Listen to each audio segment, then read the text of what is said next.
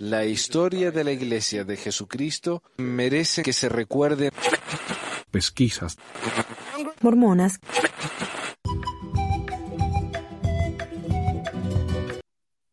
Uh, hola, hola, hola.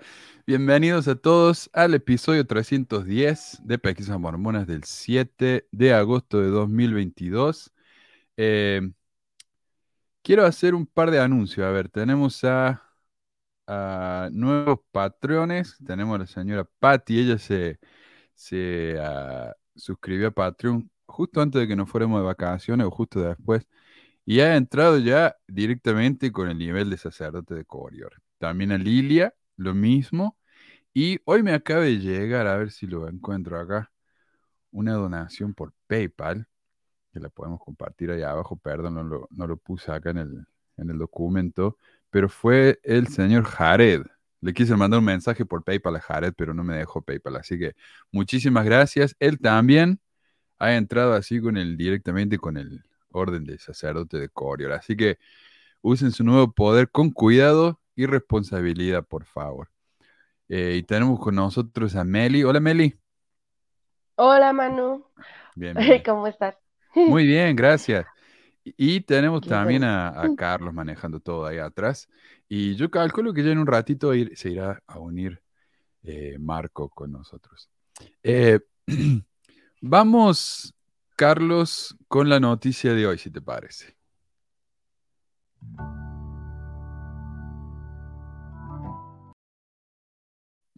Tenemos una noticia de México. A ver si se ve, ahí está. Eh, esta es una carta, vamos así bien grande, una carta que ha mandado, eh, parece la Iglesia de Jesucristo de los Santos de los Últimos Días, Presidencia de Área México. Ya está la dirección, 29 de julio 2022, así que bien reciente esta carta. Eh, también me mandaron el audio de un obispo leyendo esto desde el púlpito. Me parece mejor, esto se va a entender mejor, así la gente puede leer. Para 70 de área, presidente de misión, estaca distrito, obispos y presidente de ramas. Ayuno con propósito especial, área México. Bueno, dice, estimados hermanos, como presidencia diaria hemos tenido el sentimiento de, unirnos como pueblo del Señor en México en un ayuno especial este, este próximo primer domingo 7 de agosto con los siguientes tres propósitos. Uno, expresar profunda gratitud al Señor por el milagro de tener 19 templos operando en construcción y anunciados en nuestro país, dones maravillosos del Señor. Bueno, ahí está. Pedir que la lluvia sea la respuesta a muchas oraciones, algo vital y completamente en control del Señor. Como enseñó el profeta Nefi, el Señor tiene poder de hacer todas las cosas en su voluntad. Tres, elevarnos como pueblo a la altura de las palabras proféticas declaradas recientemente a nuestro país por un apóstol del Señor Jesucristo. Los países y los pueblos tienen épocas y estaciones en el Señor. En el Antiguo Testamento, en el libro de Daniel 2, 21, leemos, y Él es el que cambia los tiempos y las estaciones. Este es el tiempo de México. Ahora y en los días venideros y en este tiempo de México invitaremos a líderes del sacerdocio y a miembros a reunir todas las cosas en Jesucristo y en el Santo Templo. Bueno, no sé qué quiere decir eso, pero me, me llamó la atención el punto 2. esto, es- esto de la, de la lluvia. Porque este es un problema que se está dando no solamente en México, ¿no? Acá en, en, en Sion, en Utah, tenemos el mismo problema. Resulta que tenemos una sequía tan grande que se nos está secando el lago Salado. Eh, esto es un problema grandísimo, ¿no? Porque si se nos seca el lago Salado, no solamente perdemos la fuente de agua más grande acá del estado, sino que el, el- el lago Salado tiene un, ¿cuánto era?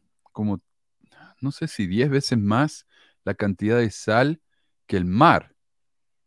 Eh, si se seca el lago Salado, todos esos, esos minerales que hay abajo, porque no obviamente no es sal como la sal que uno le pone, ¿no? a la comida, eh, todos esos minerales que hay abajo del lago van a causar eh, tormentas de, de- arena y, van a ser tormentas de arena tóxicas. Así que están diciendo, en el futuro tal vez si vivimos en Salt Lake y realmente se nos seca el lago, vamos a tener que salir a la calle con máscaras de gas. No, no, ni mencionar la máscara que usamos para el COVID. Muchísimas gracias, profesor, como siempre, ahí con, con la donación para el cafecito. Acá lo tenemos. Gracias, maestro. Eh, pero sí, eh, y yo digo, si no podemos acá en Sion detener la sequía, que esto no es producto, no es algo nuevo, esto es producto de años. Yo estoy acá que venimos quejándonos de la sequía. Eh, imagínate allá en México, ¿no? Que están sufriendo Mm. con la sequía. Eh, ¿Sabes? Yo creo por qué fue esto, Manu, porque se han, han de ver lo- en Monterrey, aquí en México, eh, un estado, ya se le secó por completo las- la presa. Este, ya es, ya toda se secó. Eh, están los videos, la verdad, sí, impresionantes, pero como mencionas, es un tema del mundo y yo creo, eh, ahorita que te escuchaba, me, me acordaba de esa clase de instituto, no sé si ya también lo he mencionado, este maestro que hablaba, es que esos fanáticos que hablan del cambio climático y dicen que los recursos no van a alcanzar y se va a acabar, claro que van a alcanzar, el señor sabe, claro que el señor tiene siete hijos, ¿no? Es de los, eh, él, y él eh, era, o sea, tuvo como ciertos cargos en la iglesia que son importantes, vivía de la iglesia, o sea, trabajaba para la iglesia este, o trabaja, no, no tengo idea que sea de su vida, pero esa es la perspectiva de muchos miembros, o sea, de muchos líderes, así es como han tratado el planeta, como si los recursos fueran infinitos, como si la Tierra este, no tuviera, necesitara tiempo para recuperarse, este, o sea, es un problema del, del sistema, este, no, no es solo un problema de aquí, de México, y la iglesia, su, su perspectiva, su visión del mundo, es, este, su cosmo- cosmovisión, como por ahí ponían en una página, o sea, no ayuda a ese problema, pero no ayuda a nada, al contrario. Que yo sepa, la O sea, iglesia porque nunca ha pronunciado nada acerca del, del calentamiento global, el cambio climático, nada. No, eh, no para nada, este, y alienta, ¿no? A tengan un montón de hijos, y es un modo de vida, o sea, tampoco hablan, no hablan del calentamiento, pero tampoco hablan como de esta parte eh, import- de hacer conciencia, o sea, se han mantenido así como si no fuera un problema, como ni lo tiene que mencionar, porque pues casi casi quien quiera creer en eso es como quien quiera creer en el ratón Pérez o algo así, ¿no? exacto. ¿qué iba a decir? También de- eh, Carlos me mencionaba antes de que empezáramos acerca del, del ayuno que hizo la iglesia con el COVID. Y ahora tenemos la nueva ola del COVID, la variante nueva, que sí, no, no, no nos va a matar todo, pero nos vamos a enfermar. Y no se ha acabado, no se ha acabado, no se acaba. Eh, quería mencionar acá al señor LBA 1983 por su, su, donación. Muchísimas gracias también. Eh, mira, Jorge dice se debe de beber más cerveza y menos agua. Vos sabés que yo sé que lo decís como chiste, pero el beneficio de la cerveza, y por eso muchas culturas, ¿no? En el pasado, ya desde la época de la Mesopotamia, ¿no? La, la pirámide egipcia, todo, la gente tomaba cerveza todo el día, no solamente porque eh, la fermentación mata los, los gérmenes, sino también porque tiene grano y es alimento. Así que me imagino lo- los egipcios, por eso le había salido así la, Es la como pirámide. pan líquido.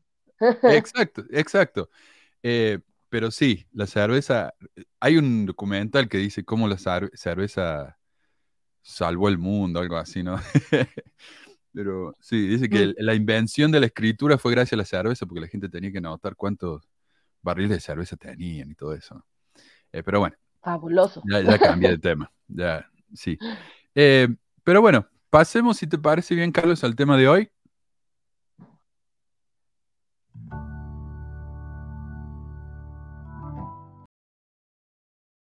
Ahí me preguntaron, a ver si lo encuentro, fueron los primeros eh, comentarios que recibí. Acá dice, ¿dónde está? Alguien dijo, ¿por qué el título en inglés? Ahí está, ¿por qué el título en inglés? Eh, yo estuve tratando, viste, si vos te vas a Wikipedia y buscas el nombre de una serie y pones el artículo en español, te dice el nombre de la serie en español. Lo hice con esta y el único nombre en español era Under the Banner of Heaven. Eh, me dice Carlos que allá lo conocen como Bajo la Bandera del Cielo. También escuchado Bajo el Estandarte del Cielo, pero por eso lo usé en inglés. Eh, pero sí, esta es la serie de... Yo pensé que era Stars, pero parece que es de FX, FX. Y está haciendo... eh, ¿cómo se dice? Eh, Julio la está tocando. pucha, ya me distribuida por Julio. Ahí está. Eh. Y sabes que para hablar de esto, yo estaba pensando, ¿cómo miércoles hacemos? Hablamos de, de la serie, no quiero tampoco hacer demasiado spoiler, no les quiero contar eh, todo lo que está pasando. Star Plus, ahí va a estar eh, distribuida en Latinoamérica, dice Carlos. Sí. Eh, entonces, en vez de simplemente andar hablando de, de los, de, las, de los episodios en orden y decir simplemente lo que pasó, estaba pensando que podemos hablar acerca de los temas que toca este, esta serie. Eh, son temas que le ha realmente dolido a la iglesia y lo vamos a ver por las respuestas que han dado. Y para esto utilicé un par de artículos. El primero es un artículo de un sitio que se llama mormonere.org. Y me, que yo este, este, sitio es bastante popular y bien rapidito antes de empezar. Dice, según el mismo sitio, esta es una fundación sin fines de lucro. Me parece que la R es por Roberts, BH Roberts, porque esa es la fundación, la fundación BH Roberts. Es una fundación sin fines de lucro y aunque debe llenar formularios anuales, no hay nada en ninguna parte. No puedo encontrar nada.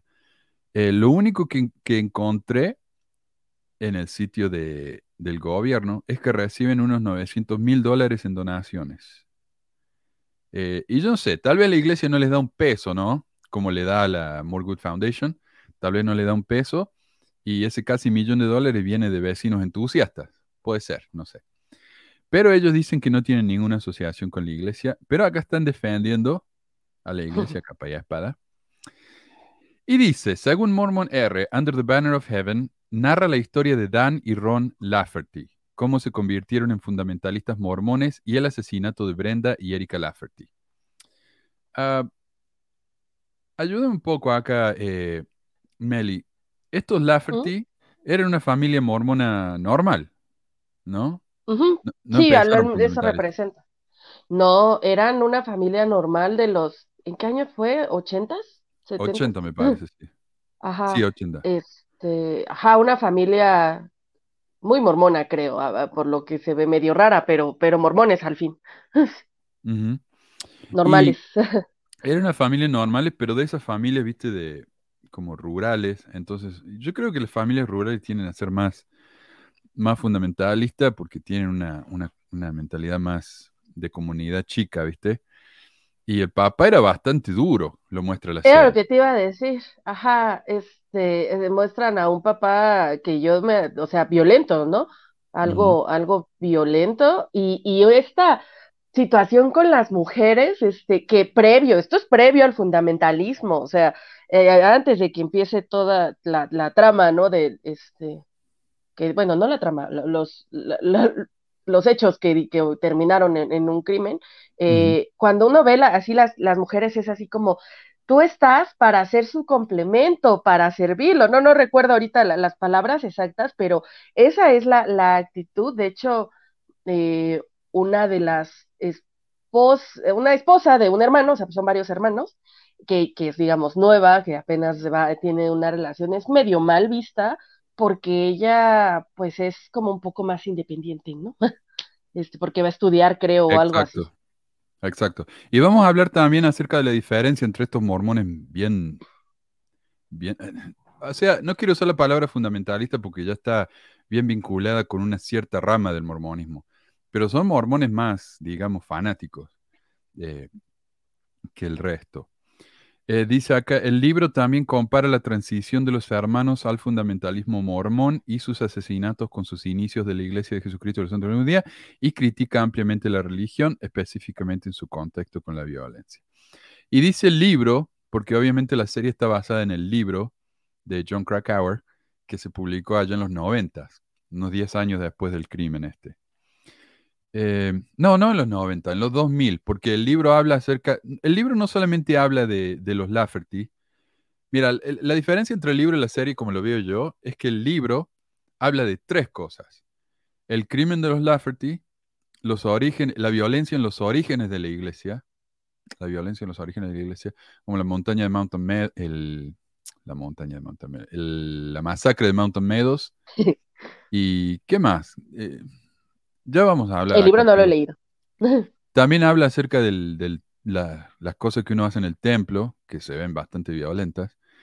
Y el libro, a diferencia de la serie, también habla del rapto de la chica esta Elizabeth Smart, que fue eh, raptada, ¿cómo se diría? Secuestrada por un mormón fundamentalista.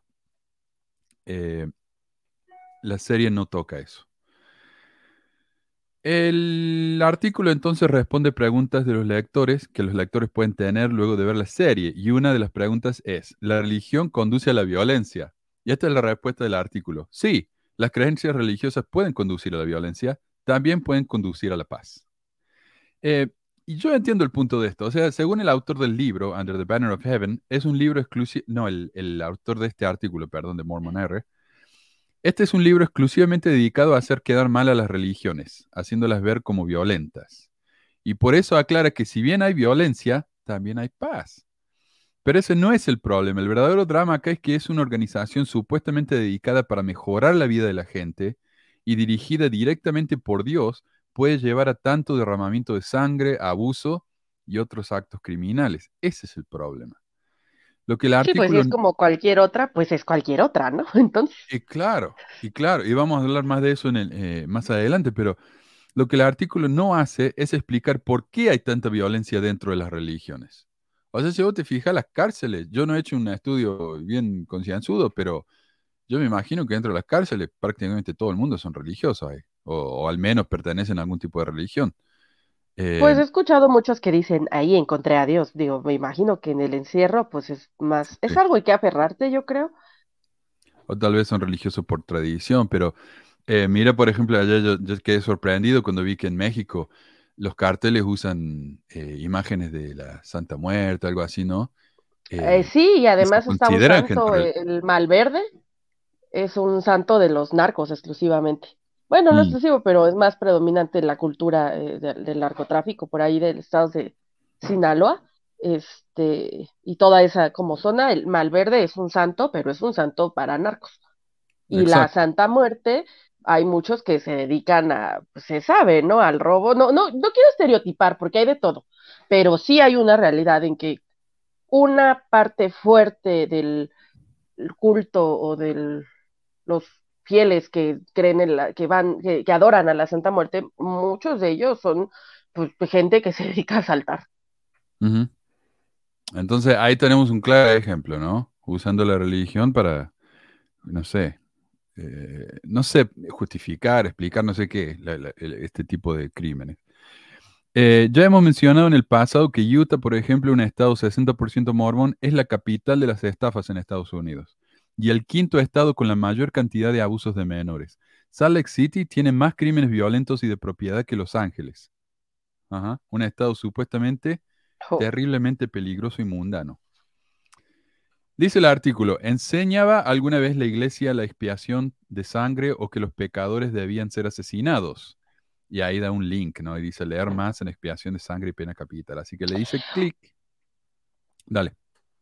Oye, Manu, este, te iba a decir ahorita que estabas mencionando lo que trae el libro, en los ochentas todavía se hacían los juramentos de muerte, ¿verdad? Sí, hasta Este, 1990. Sí.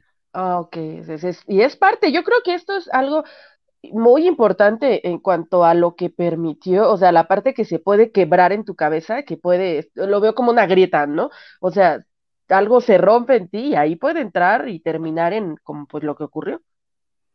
Sí. O sea, Eh, también hay- lo que hay que saber de los, de los fundamentalistas, que son muy buenos para, para estudiar la historia de la iglesia. Ellos tienen documentos viejísimos, documentos originales. Entonces ellos saben cómo era la iglesia en el pasado. Y en el templo en el pasado, uno hacía un juramento de venganza al profeta José Smith. Y si bien decía el- el- la ceremonia, acá el, el artículo de, central del libro de Mormón dice, ah, pero el, el juramento de venganza decía, debemos orar para que Dios vengue a José Smith, no que nosotros debemos hacerlo. Pero cuando uno repite eso todo el tiempo, hay que vengar a los asesinos de José Smith, hay que vengar, eventualmente te va, se te va a meter en la cabeza y, y- por ahí dicen, no, la, herramienta de Dios es uno mismo, ¿no? Eh, entonces, no, eh, eh, y, los fundamentalistas saben eso, que eso era parte del templo. ¿Por qué ese cambio?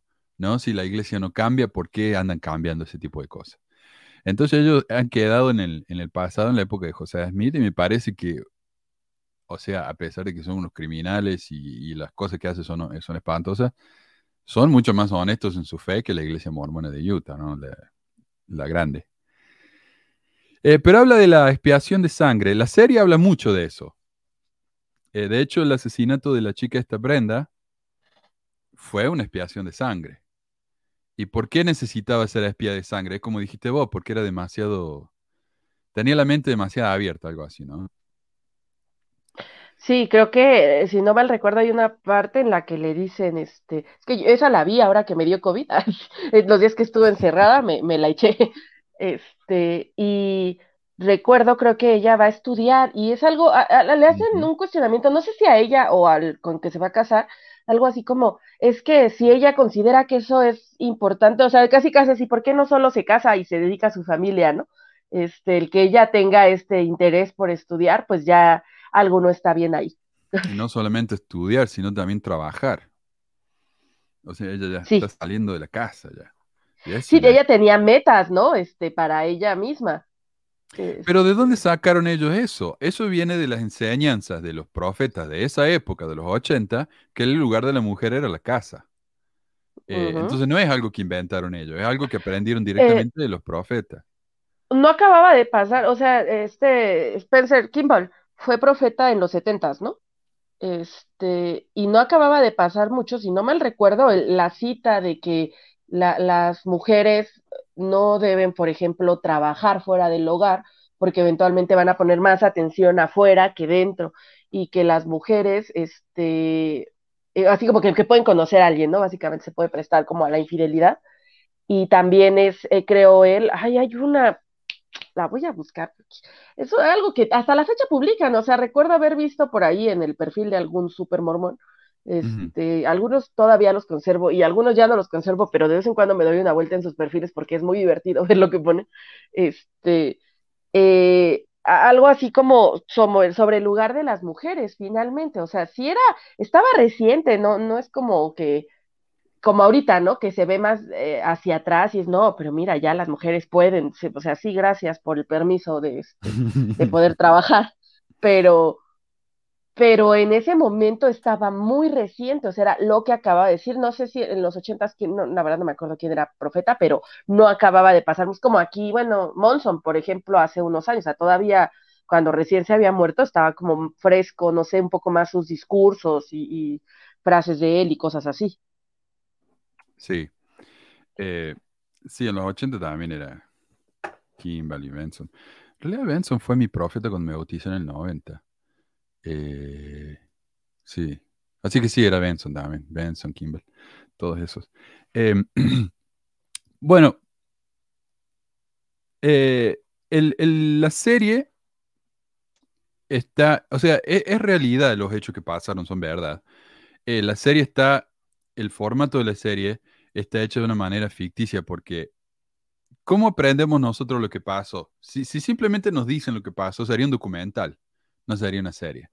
Y ahora están tan de moda, ¿no? La serie de crímenes reales. Entonces, en vez de simplemente decirnos lo que pasó, hacen una especie de serie de, detectives. Entonces tenemos un detective. El detective no es real, pero lo que pasó sí. El detective se llama Pyrie, es un mormón muy fiel y él trata de investigar este, esta expiación de sangre y de hecho encuentra que los Lafferty tienen una lista llena de gentes a la que van a expiar de sangre. Entonces él tiene que tratar de detener eso ¿no? y ayudar a la gente. Eh, eso también fue real, eso pasó. ¿Qué es la expiación de sangre? Es cuando alguien ha cometido un pecado tan grave que la sangre de Cristo no lo puede limpiar. El link que ofrece Mormon R para responder estas preguntas nos lleva a un artículo que admite que la iglesia sí enseñó esa práctica. Y no fue algo que, que los más locos en la iglesia pensaban, sino que fue enseñado por los líderes más altos de la iglesia y los de Mormon R incluso ponen una cita de José Smith, demostrando que esto empezó ya desde el principio, ¿no? Hoy en día dicen, no, eso fue locura de Brigham Young. No, acá los de Mormon R muestran con pruebas que empezó con José Smith. Entonces sí, la expiación de sangre fue parte de la iglesia, pero como la, la doctrina mormona vive cambiando, ya no lo es.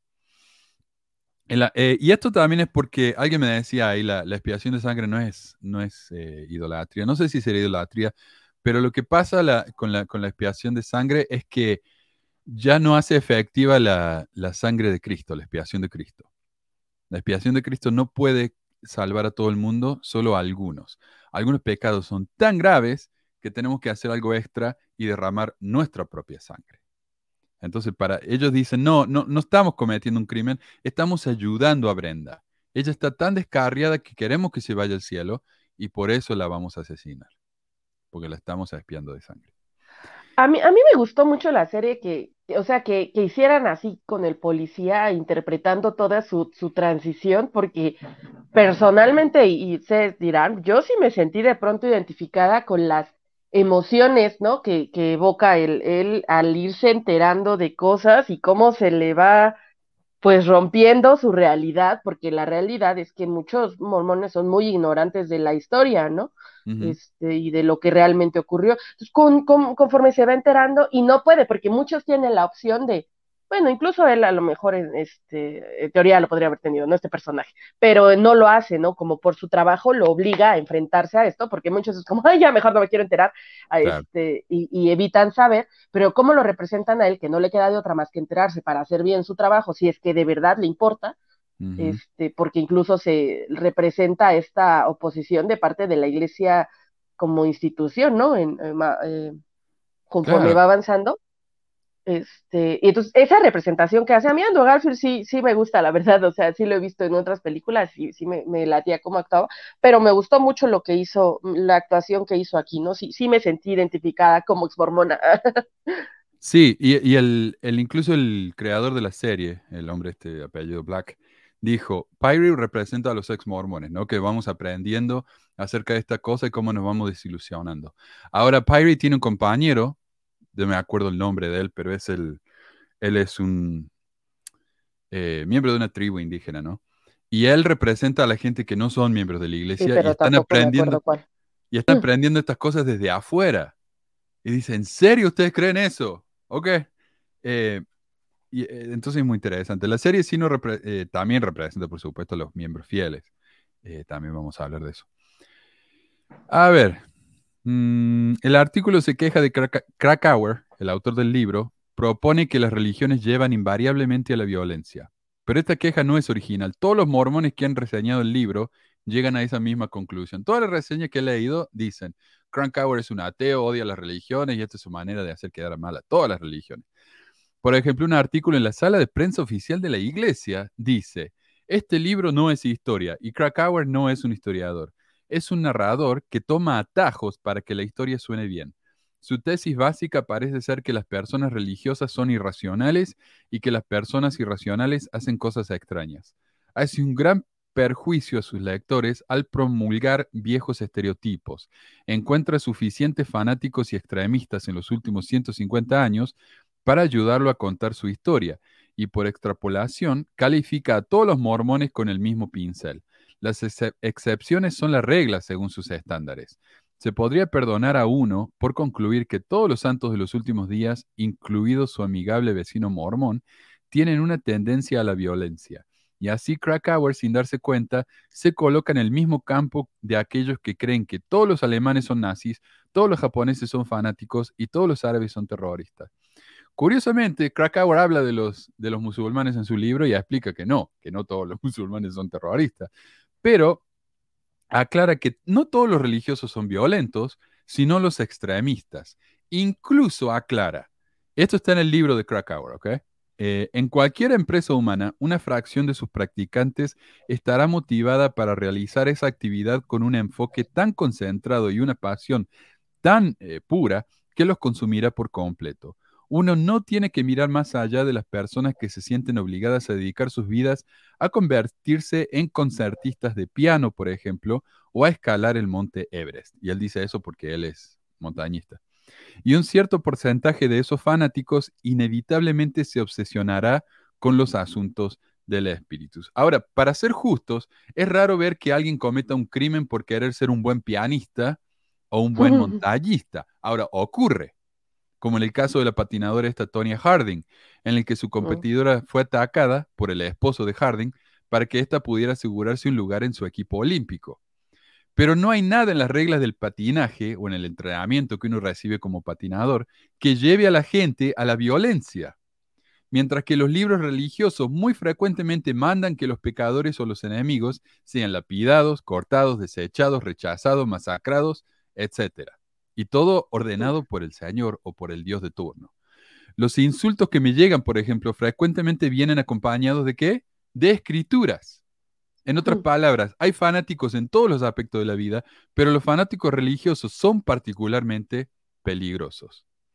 Lo que vemos hoy en día es que la religión se ha entremezclado con la política. Vemos que la violencia está escalando cada día más y muchos de estos fanáticos políticos se justifican con sus creencias religiosas. Más de uno de los participantes en la toma del Capitolio el 6 de enero, por ejemplo, admiten que su fanatismo por Trump era religioso y lo veían a él como una especie de mesías. Incluso cuando me dicen que China es un país ateo, no puedo dejar de pensar que no, es un país definitivamente teísta y el primer ministro de turno es el dios del país. Eh, en todo el mundo estamos viendo que el rechazo por las libertades civiles son atacadas por la extrema derecha bajo la excusa de otra vez la religión. Entonces sí, hay fanáticos de todo tipo de cosas, pero los fanáticos religiosos son particularmente eh, peligrosos y dan miedo, ¿no? Eh, así que sí, yo, me- yo pienso que eh, Krakauer tiene razón. Otro artículo que leí también se, eh, se queja de que Krakauer dice, uno, la religión es o da miedo o da risa. Y ellos dicen, ¿cómo se atreven a decir eso? Pero cuando alguien está afuera, imagínate vos siendo un mormón fiel y vos ves las prácticas religiosas de otra religión. Hay, hay dos re- reacciones, o te dan miedo o te dan risa. Uno dice, no, tenemos No. que respetar, pero vamos. No es Eh. cierto. Mira, ¿sabes de qué me acuerdo? Yo, mira, mira, por ejemplo, yo tuve a mis mejores amigas de toda la vida, que benditas las diosas, tuvieron la paciencia de verme transitar por mi parte, por mi etapa más mormona y aún así seguir siendo mis amigas. Este, y ella, por ejemplo, yo creo que cuando le conté a una de ellas, eh, le mencioné como los garments, ¿no?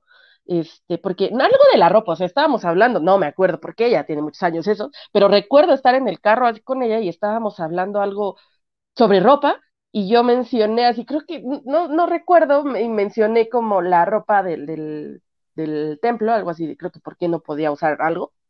Este, y ella, o sea, recuerdo su cara y fue así como, o sea, le dio risa, ¿no? O sea, dijo, sí, perdón, me dijo, sí, perdón, o sea, perdón, y pidió perdón varias veces, pero no pudo evitar como resultarle así como, ¿qué pedo?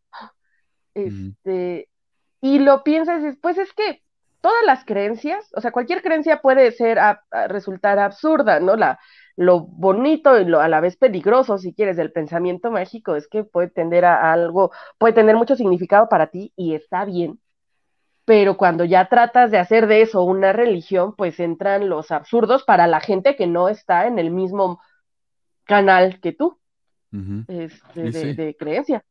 No, yo incluso como misionero, las veces que nos reímos de las creencias de la gente. Eh, una vez, por ejemplo, era un chiste golpear la puerta y decir, si alguien era católico, decían, ah, ¿y a qué iglesia va usted? Ah, esa, esa grande y espaciosa que está ahí.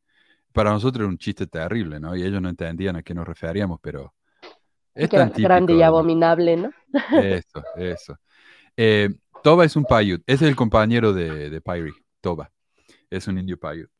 Eh, y también sirve Toba porque él, él por ejemplo, escucha eh, de un obispo mormón cómo los, cómo los mormones de esa época querían trabajar junto con los, con los, con los eh, nativos americanos.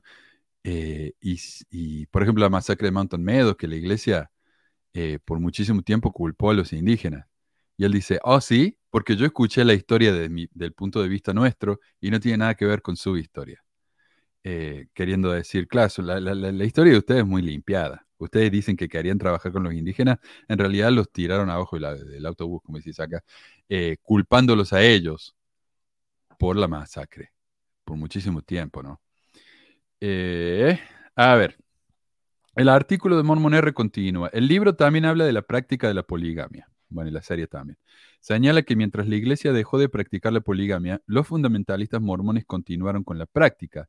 El libro también funciona estos dos movimientos religiosos que comparten un fundador común y una escritora común. Entonces, una queja muy común también es que Under the Banner of Heaven mezcla a la iglesia mormona y a la fundamentalista, haciéndole creer a la gente que son lo mismo.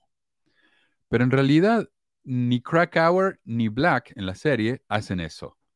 Krakauer tiene una sección entera en su libro explicando el origen de la fundamentalista eh, y, el- y la serie hace una diferencia entre los mormones fieles como por ejemplo el padre de Brenda, que es un obispo, creo, y los Lafferty, que son unos fanáticos. Y hay, y hay una escena muy interesante en la que el padre de Brenda eh, enfrenta al esposo de ella, que es un Lafferty, y le dice, mira, te traje chocolates. Y él dice, yo no puedo comer chocolate porque tiene cafeína. Y él dice, qué interesante, no conozco a ningún mormón que no coma chocolate porque tiene cafeína. Y como que lo obliga, lo obliga a que coma el chocolate eh, para hacerle ver que no se va a morir, ni que no es un pecado grave, ni nada de eso. Pero la serie está mostrando la diferencia entre estos dos estos, eh, secciones. Yo creo que lo que les incomoda, y, y, y, por eso en su cabeza lo, lo, lo ven así, es, no les gusta aceptar que hay un origen en común, que las creencias de esos que consideran locos fundamentalistas, que ven como fanáticos religiosos, que quieren despegarse de ellos lo más posible, la realidad es que comparten, un, ahora sí que un tronco común. Exacto, eh, eh, nada más que esto se lo tomaron, lo siguen siendo literal y, el otro, la otra rama ha tratado de adaptarse o de, o de, o sea, hay gente, yo, o sea, sí, hay, hay, gente dentro de la iglesia auténticamente cree en Dios y a lo mejor encuentra ahí como en la comunidad le gusta y está bien. O sea, son la gente justamente así como los miembros que se pueden considerar fieles, que creen, pero que no van a ir a matar a nadie porque entienden que en teoría, o sea, lo ven como, ah, no, esto es para servir o para dar amor o algo así. Y dices, qué bueno, o sea, si a esa gente le funciona así, pues bien por ellos. Este, pero lo que no les gusta aceptar a muchos es que sí hay un origen en común y no es que sean lo mismo porque se entiende que son interpretaciones diferentes, pero son interpretaciones diferentes de la misma escritura, ¿no? Es un poco a lo mejor como porque a los protestantes no les gusta admitir que terminaron siendo más más este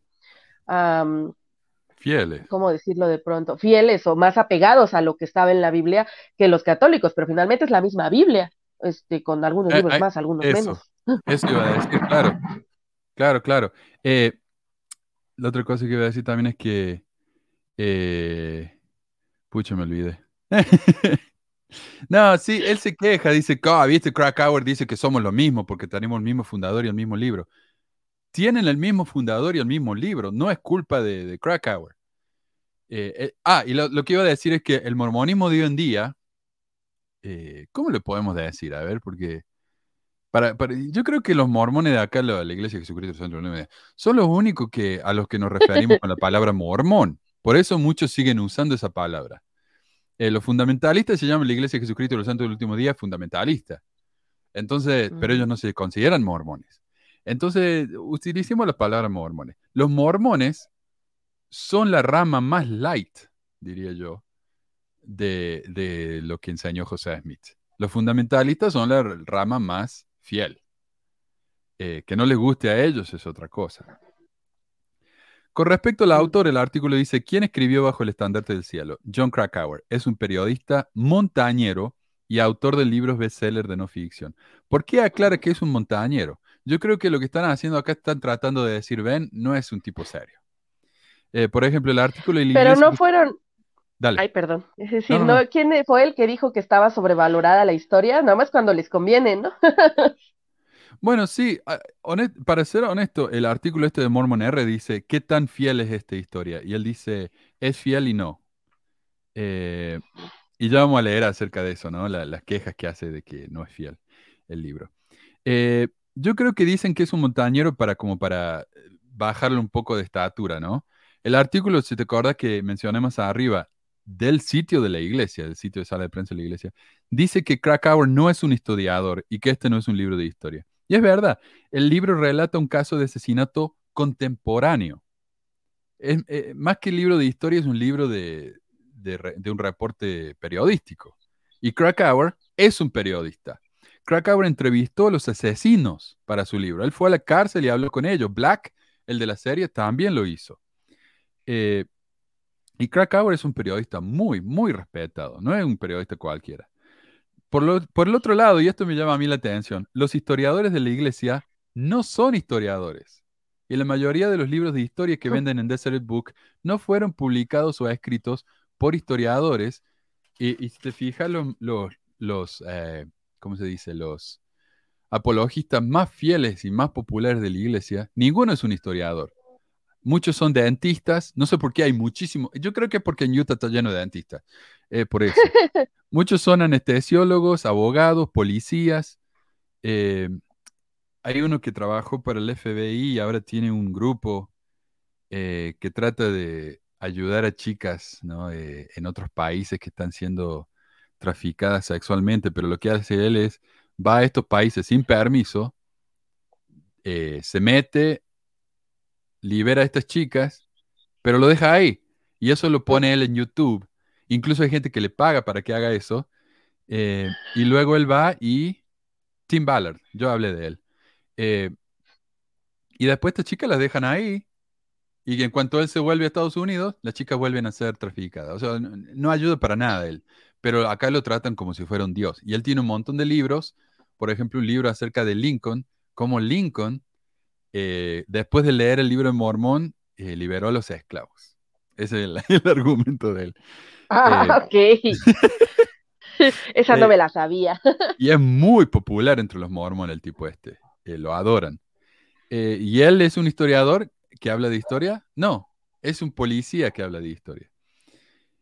Eh, por ejemplo, el historiador oficial de la iglesia hoy en día, un llamamiento hecho por el mismísimo profeta vidente y revelador Rusty Nelson, es Legrand R. Curtis. Legrand R. Curtis tiene dos títulos universitarios, uno en economía y uno en abogacía. Él es el historiador de la iglesia. Tal vez Krakauer sea un montañista, pero también es un periodista muy respetado y su libro ha sido elogiado por historiadores serios. Así que lo lamento que a la, iglesia no le guste. Claro, el historiador de la iglesia en esa época era Turley y él escribió un, un artículo criticando a Krakauer, pero Turley tampoco era historiador. Eh, y Krakauer le respondió y dijo, la iglesia se serviría bien a sí misma y a la historia al abrir al escrutinio público vastos archivos que se mantienen en estricto secreto. Exacto, si la iglesia quiere que la gente hable de ellos de una manera exactamente objetiva, entonces déjenos ver la historia, así podemos hablar de manera objetiva, porque la esconden. El artículo dice, ¿algún santo de los últimos días activo consultó sobre la miniserie? No. Se informó que no se pagó a ningún miembro activo para escribir o producir el programa. Esta es otra crítica que escuché muchísimo. Ellos, la, la iglesia cree que con esto ya le hicieron un jaque mate a, a la serie, ¿no? Pero esto es bastante estúpido. O sea, ¿cuántos libros sobre la Segunda Guerra Mundial incluyen las voces de nazis creyentes y fieles hoy en día? Según la iglesia misma, hoy no podríamos hablar de los nazis sin incluir a un nazi fiel. Pero Además, es es, es una, o sea, a ver, el libro habla sobre un crimen, narra lo, me- bueno, no el libro, más bien la serie, yo no he leído el libro. Este, la serie narra los hechos que vienen en el libro, de cómo ocurrió de una forma dramatizada, o sea, dramatiza los Ujú. hechos, este, pero como para qué, o sea, no es una serie sobre la iglesia, o sea, pa- para su mala suerte les guste o no, o sea, este, es como la, el, el otro documental que está también, el de Sweet eh, Pray and Obey, o sea, que, que también son fundamentalistas, o sea, eh, les guste o no, pues nada, van de la mano sus historias y por eso salen embarrados, van a tener que mencionarlos, pero la, la en sí no son el enfoque, o sea, como que para qué van a entrevistarlos. O sea, honestamente no hace falta. No hace falta. Cuando, eh, cuando tenemos, por ejemplo, tantos documentales que tenemos sobre los cienciólogos, en ninguno hay un solo cienciólogo fiel dando la versión de la iglesia, porque no hace falta. La versión de la iglesia ya está, ya la conocemos. La versión de la iglesia mormona ya está, ya la conocemos. Hay cientos, miles de libros sobre el tema. Entonces, ¿para qué necesitamos un mormón fiel? No, eh, eh, uno puede ser objetivo sin hablar con un mormón fiel, no sé, es que para ellos es imposible. Y sin embargo, en todos los artículos de la iglesia, cuando escuchamos, por ejemplo, que critican eh, tantos apologistas ahí de Fair Mormon, critican a los, a los antimormones, pero nunca hablan con un antimormón para que dé su versión. Entonces tenemos que decir que no son objetivos. Según su propia Ahora, lógica, sí. vamos a ser bien honestos. O sea, si van a hablar, eh, o sea, ¿qué van a decir? ¿Les van a entrevistar sobre su historia que no conocen? Y van a terminar nada más dando su testimonio. O sea, para eso quieren que los entrevisten. Es verdad, es verdad, porque la mayoría de los mormones no tienen ni idea. Eh, dice acá, es el libro, y después dice la serie, acertado. Dice, algunas veces, si bien Under the Banner of Heaven parece retratar con precisión los hechos de los asesinatos de Lafferty, Krakauer a veces tergiversa o simplifica demasiado la iglesia y sus miembros. Ahí él da un clic cuando dice a veces sí y a veces no. Un link, perdón. Con respecto a esta queja, yo fui y leí cuáles son esas dos críticas de que el libro no es acertado o fiel. Una de las críticas es una. Al hablar de una obra grande que se hacía acá en Manti, Utah, representando la historia de la iglesia, era una obra que se hacía afuera del templo, así viste, en, al aire libre, Krakauer dice que la mayoría de los mormones van a ir a ver esa obra algún día. La realidad es que no. La mayoría de los mormones no van a ver esa obra. ¿Ves? Krakauer no representa bien a la iglesia. Es una queja tan idiota. O sea, eh, segundo, Krakauer admite que existe violencia en la iglesia, pero el artículo dice que todos los mormones que él conoce son buenos, por lo tanto no puede haber tanta violencia en la iglesia. Entonces Krakauer representa mal a la iglesia. Pero Krakauer está dando un montón de ejemplos de violencia en la iglesia. Eh, pero bueno, él no representa bien a la iglesia. Y el artículo este concluye con esto. Under the Banner of Heaven representa una historia alarmante, basada en eventos violentos y terribles. Tanto Krakauer como Black cuentan la historia de los asesinatos de los Lafferty y conectan a la iglesia y a la religión con la violencia.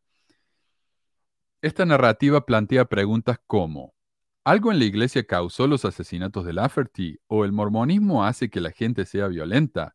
Vale la pena examinar estas preguntas especialmente para aquellos que quieren evaluar si el Evangelio restaurado produce buenos frutos. Si bien Krakauer y Black retratan con precisión muchos de los detalles de los asesinatos, a veces tergiversan a la iglesia particularmente en relación con los fundamentalistas mormones. Esto es falso, como ya dijimos, ¿no?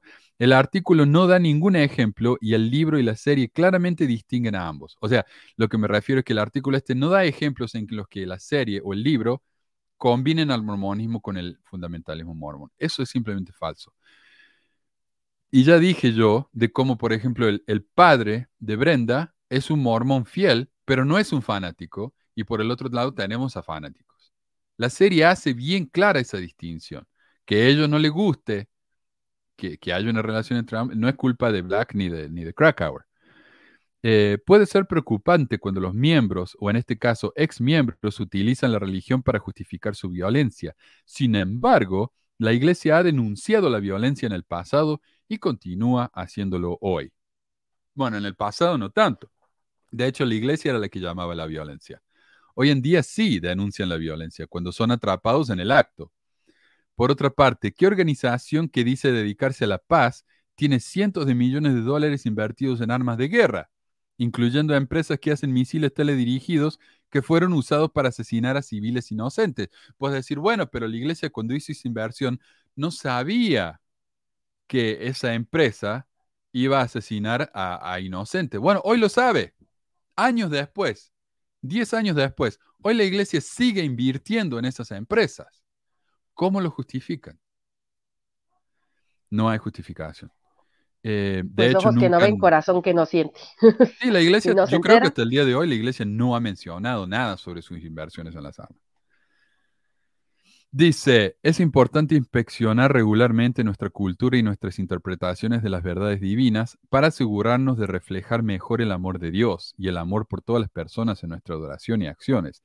El Evangelio de Jesucristo es un Evangelio de paz y amor para todas las personas y los miembros de la iglesia deben esforzarse por ejemplificarlo. Mira, no me costó mucho pensar en un ejemplo de, retórica violenta hoy en día. Eh, Boyd dio un discurso en la conferencia en el que dijo, en una oportunidad, mientras estaba en una misión, un misionero dijo que tenía algo que confesar. Yo estaba muy preocupado porque él no se atrevía a decirme lo que había hecho. Después de un paciente aliento, finalmente soltó, golpeé a mi compañero. Oh, eso es todo, dije con alivio. Pero lo derribé, dijo. Después de aprender un poco más, mi respuesta fue, bueno, gracias. Alguien tenía que hacerlo. Y no estaría bien que una autoridad general resolviera el problema de esa manera, diciendo, si vos no lo hubiera golpeado, yo lo hubiera hecho. Ahora, ¿cuál fue el tremendo crimen del compañero que llevó a semejante violencia? De semejante violencia? El compañero era gay. Entonces, claro, él tenía un compañero gay que admitió ser gay, él le pegó y dijo, voy para acá, eh, voy Packer, qué bueno, porque si vos no lo hubiera pegado, lo hubiera hecho yo. Curiosamente, ese discurso ya no está más en el, obviamente, no está más en el sitio de la iglesia, pero cuando uno va a esa conferencia, eso fue dado durante la, reunión del sacerdocio, el discurso que viene después del discurso de Packer, que ya no aparece más ahí, hace referencia al discurso de Packer. Eh, ahí la cagaron, ¿no? Eh, bueno, ¿qué temas toca este libro y esta serie? y para esto utilicé un artículo de Book of Mormon Central que delinea algunos de los temas principales de la serie y el primer tema es obviamente la violencia. Dice, el tema principal de esta serie trata sobre la horrible violencia de los hermanos Lafferty en American Fork, Utah, en 1984. La pregunta subyacente que plantea la serie es, ¿Qué influencias podrían haber llevado a las personas a cometer crímenes tan atroces? La serie sugiere que un factor motivador del crimen fueron los fundamentos violentos del movimiento de los santos de los últimos días o mormón. Y de nuevo, como vemos en el libro, en la serie y en las entrevistas con los Lafferty, la religión mormona y el ejemplo de sus líderes tempranos claramente fue la influencia para cometer esos crímenes. Es clarísimo, no hay otra razón. No es que ellos dicen vamos a cometer estos crímenes porque, qué sé yo, a ellos les gustan este equipo de fútbol y a nosotros nos gusta el otro. No, siempre, claramente, el motivo principal de la violencia es la religión. Y mientras más aprenden de la religión en el pasado, no de la religión tal como le enseñó José Smith, más violentos se vuelven. Entonces sí, fue eso. Dice el artículo, como todas las religiones, organizaciones políticas, causas, actividades y grupos sociales, la Iglesia ha tenido miembros deplorablemente aberrados de las enseñanzas oficiales del, Evangelio de Jesucristo. O sea, lo que está diciendo es, la Iglesia enseña esto, estos miembros hacen esto. No, ya vimos que no. Ellos siguieron, siguieron claramente el ejemplo de José Smith. Eh, el eh, perdón. Los hermanos Lafferty fueron excomulgados de la Iglesia de Jesucristo y se unieron a un grupo disidente fundamentalista conocido como la Escuela de los Profetas antes de irse y cometer un asesinato. Ahora, tal vez piensen que estoy siendo demasiado quisquilloso, pero este no fue el orden de cosas. Mientras los Lafferty eran miembros de la Iglesia, ellos comenzaron la Escuela de los Profetas. No es que se unieron a un grupo ellos fueron parte del grupo que organizó esto. O tal vez si era un grupo demasiado chicos, ellos trajeron un montón de miembros y lo hicieron grande. Luego de que ellos hicieron eso, ahí fueron excomulgados. Esa es la razón por la que fueron excomulgados. ¿Y por qué? Ah, claro, porque el artículo, la manera que lo hace ver, es que, ah, mira, fueron excomulgados, entonces estaban enojados de que fueron excomulgados y fueron y se unieron a este otro grupo. Pero no, no, no fue así el orden de cosas. Eh, no sé si tenías algo para decir. No, no, no, no, te estaba escuchando. Entonces, claro, hay que, hay que, ser, hay que ser más eh, exactos en las palabras porque tienen significados importantes. Eh, otra razón por la que fueron excomulgados es que se convirtieron en activistas anti-impuestos. Ellos se negaron a pagar los impuestos, ¿te acordás? Eso está en la serie. entonces el gobierno vino y, y los quisieron meter presos por eso, ellos empezaron a ponerse violentos, eso es algo muy típico acá también de las áreas rurales. Eh, a ellos, para ellos el gobierno federal no tiene ningún, ninguna autoridad sobre ellos, entonces ellos piensan que pueden ir y hacer lo que quieran. Esa fue otra razón por la que fueron excomulgados. A ver, un tema que habla la serie, la matanza de Mountain Meadows. Mm. En realidad este es un subtema porque es parte del tema de la violencia, ¿no? Dice el artículo, uno de estos ejemplos de violencia trágica y no autorizada se conoce como la masacre de Mountain Meadows. En 1957, un grupo de santos de los últimos días del sur de Utah atacó y mató a 120 miembros de una caravana que emigraba de Arkansas. La falta de comunicación con la sede de la iglesia, la retórica incendiaria de los líderes cívicos y religiosos locales, el aumento de las amenazas militares de la guerra de Utah y los informes de violencia contra los santos de los últimos días contribuyeron al ambiente que llevó a los santos de los últimos días a cometer estos actos.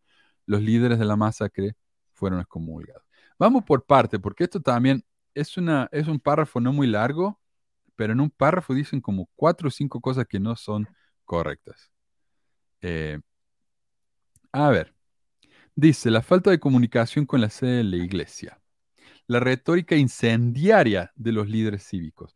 ¿De dónde venía esta retórica incendiaria? Esta retórica venía de la sede de la iglesia. Eh, hoy la iglesia trata de justificar el crimen este de Mountain Meadows, diciendo que si bien Young no lo cometió, su paranoia pudo ser lo que llevó al acto. En un artículo en lds.org afirma, en ocasiones, durante la reformación, Brigham Young, su consejero Jedediah M. Grant y otros líderes predicaron haciendo uso de una retórica acalorada, advirtiendo en contra de los males del pecado y de aquellos que disentían de la iglesia o se oponían a ella. Tal predicación condujo a una mayor tensión entre los santos de los últimos días y sus relativamente pocos vecinos en Utah, entre ellos los funcionarios designados por el gobierno federal. Entonces, ¿quién causó esa retórica violenta? Brigham Young. El artículo este de Book of Mormon Central no lo aclara. Hmm, pues ¿Qué más? Em, el aumento de las amenazas militares de la guerra de Utah. ¿Por qué se dio la, la guerra de Utah? Porque los mormones querían establecer una teocracia en los lugares donde vivían. Y a los vecinos no les gustaba eso, porque significaba que los vecinos se iban a tener que ir. Eh, recordemos Sidney ¿O convertirse? Sí, o convertirse y darle todo, por supuesto, a la iglesia. Eh, Sidney Rigdon dijo, recordemos en un discurso del 4 de julio, que él quería exterminar a los, a los enemigos de la iglesia, que serían los no mormones. Entonces, y, creo que algo que, que, hay de repente como pasa desapercibido para el mormón promedio actual, es que ahora que he escuchado este, este programa del Dolo, por ejemplo, así donde ya van dos historias de dos diferentes tipos que empezaron sus propias ramas del mormonismo, que escucho diferentes casos que al final creo terminaron como que unidas, ahí no, no recuerdo ahorita bien los datos, pero demuestra, es una retórica similar a la que tenía Brigham Young, o sea, y no estaban tan lejanos de la época, o sea, no se cree no sé, se tiene pues la historia tan blanqueada que lo que no se termina de, no se terminan de dar cuenta es que era, o sea, estas personas les interesaba, como mencionas, establecer una teocracia y, dirigir, ¿no? O sea, dejar al gobierno este, de Estados Unidos de lado y uno de ellos creo que se fue a una isla y además llegaban, y claro que la gente alrededor no iba a querer o no quiso, porque llegaban a apropiarse, o sea, e, en, el fanatismo y en muchos de ellos, eh, hablando de otra de las ramas, ¿no? Nos, Brigham Young pues se terminó exiliando un poco, pero para la gente que, que estaba ahí, o sea, querían hacer Sion, ¿no? Era solo, solo para creyentes, pero los que se fueron a otro lado, o sea, los que estaban en otro lado y, y, en otra, con otras ramas del mormonismo, muchos de ellos fueron saqueados, muchos de ellos les quitaron sus cosas, este, o sea, había, esta era la, idea que tenían, ¿no? Que por ser como, y no, o sea, ya sé que son diferentes ramas, que no fueron ni los mormones brigamitas, ni los fundamentalistas, en este caso estoy hablando de otra, pero a lo que voy es que la base en común, la, la, la retórica de José Smith se prestaba para eso, pues este, o sea, es a lo que voy, para que cualquier loco pudiera hacer lo que quisiera, porque Dios le hablaba. Y cualquier loco ambicioso y con ganas de poder, pues iba a tomar la, que como era Smith, porque eso es lo que era, o sea, el hombre adoraba tener el poder, este, se sentía la representación de Dios en la tierra, de ahí viene la figura del profeta, este, un poco o mucho, pero pero se prestaba eso, o sea, claro que la gente promedio, digamos, me imagino de ese tiempo, pues veía con cierto temor a los mormones. Yo pienso que a mí me hubieran dado miedo. Ahora, lo que se fueron a islas, eh, ¿te referías a los tranjitas? Ellos, ellos tuvieron una isla. Eh, no sé si serán ellos los que hablan el dolo, pero me da, me da curiosidad a James Trank porque James Strang se separó, ¿no? Cuando se murió José Smith, él dijo, no, yo soy el profeta, ¿no? Brigham Young. Y él abrió su propia iglesia y se mudó a la, isla. Y él luego dijo haber recibido, haber encontrado planchas, tradujo las planchas. Eh, Martin Harris dio testimonio de esas planchas.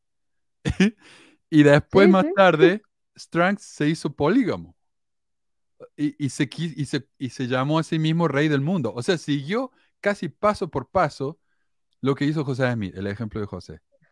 Eh, es tan interesante, ¿no? El, el, estudio de ese hombre. Porque en un, en, unos, en un par de años hizo todo lo que José Smith hizo durante toda su carrera como profeta. Un tema fascinante ese extranjero. Y por eso se ve como loco, ¿no? Porque a lo mejor en, en el de Smith pues estaba más pausado.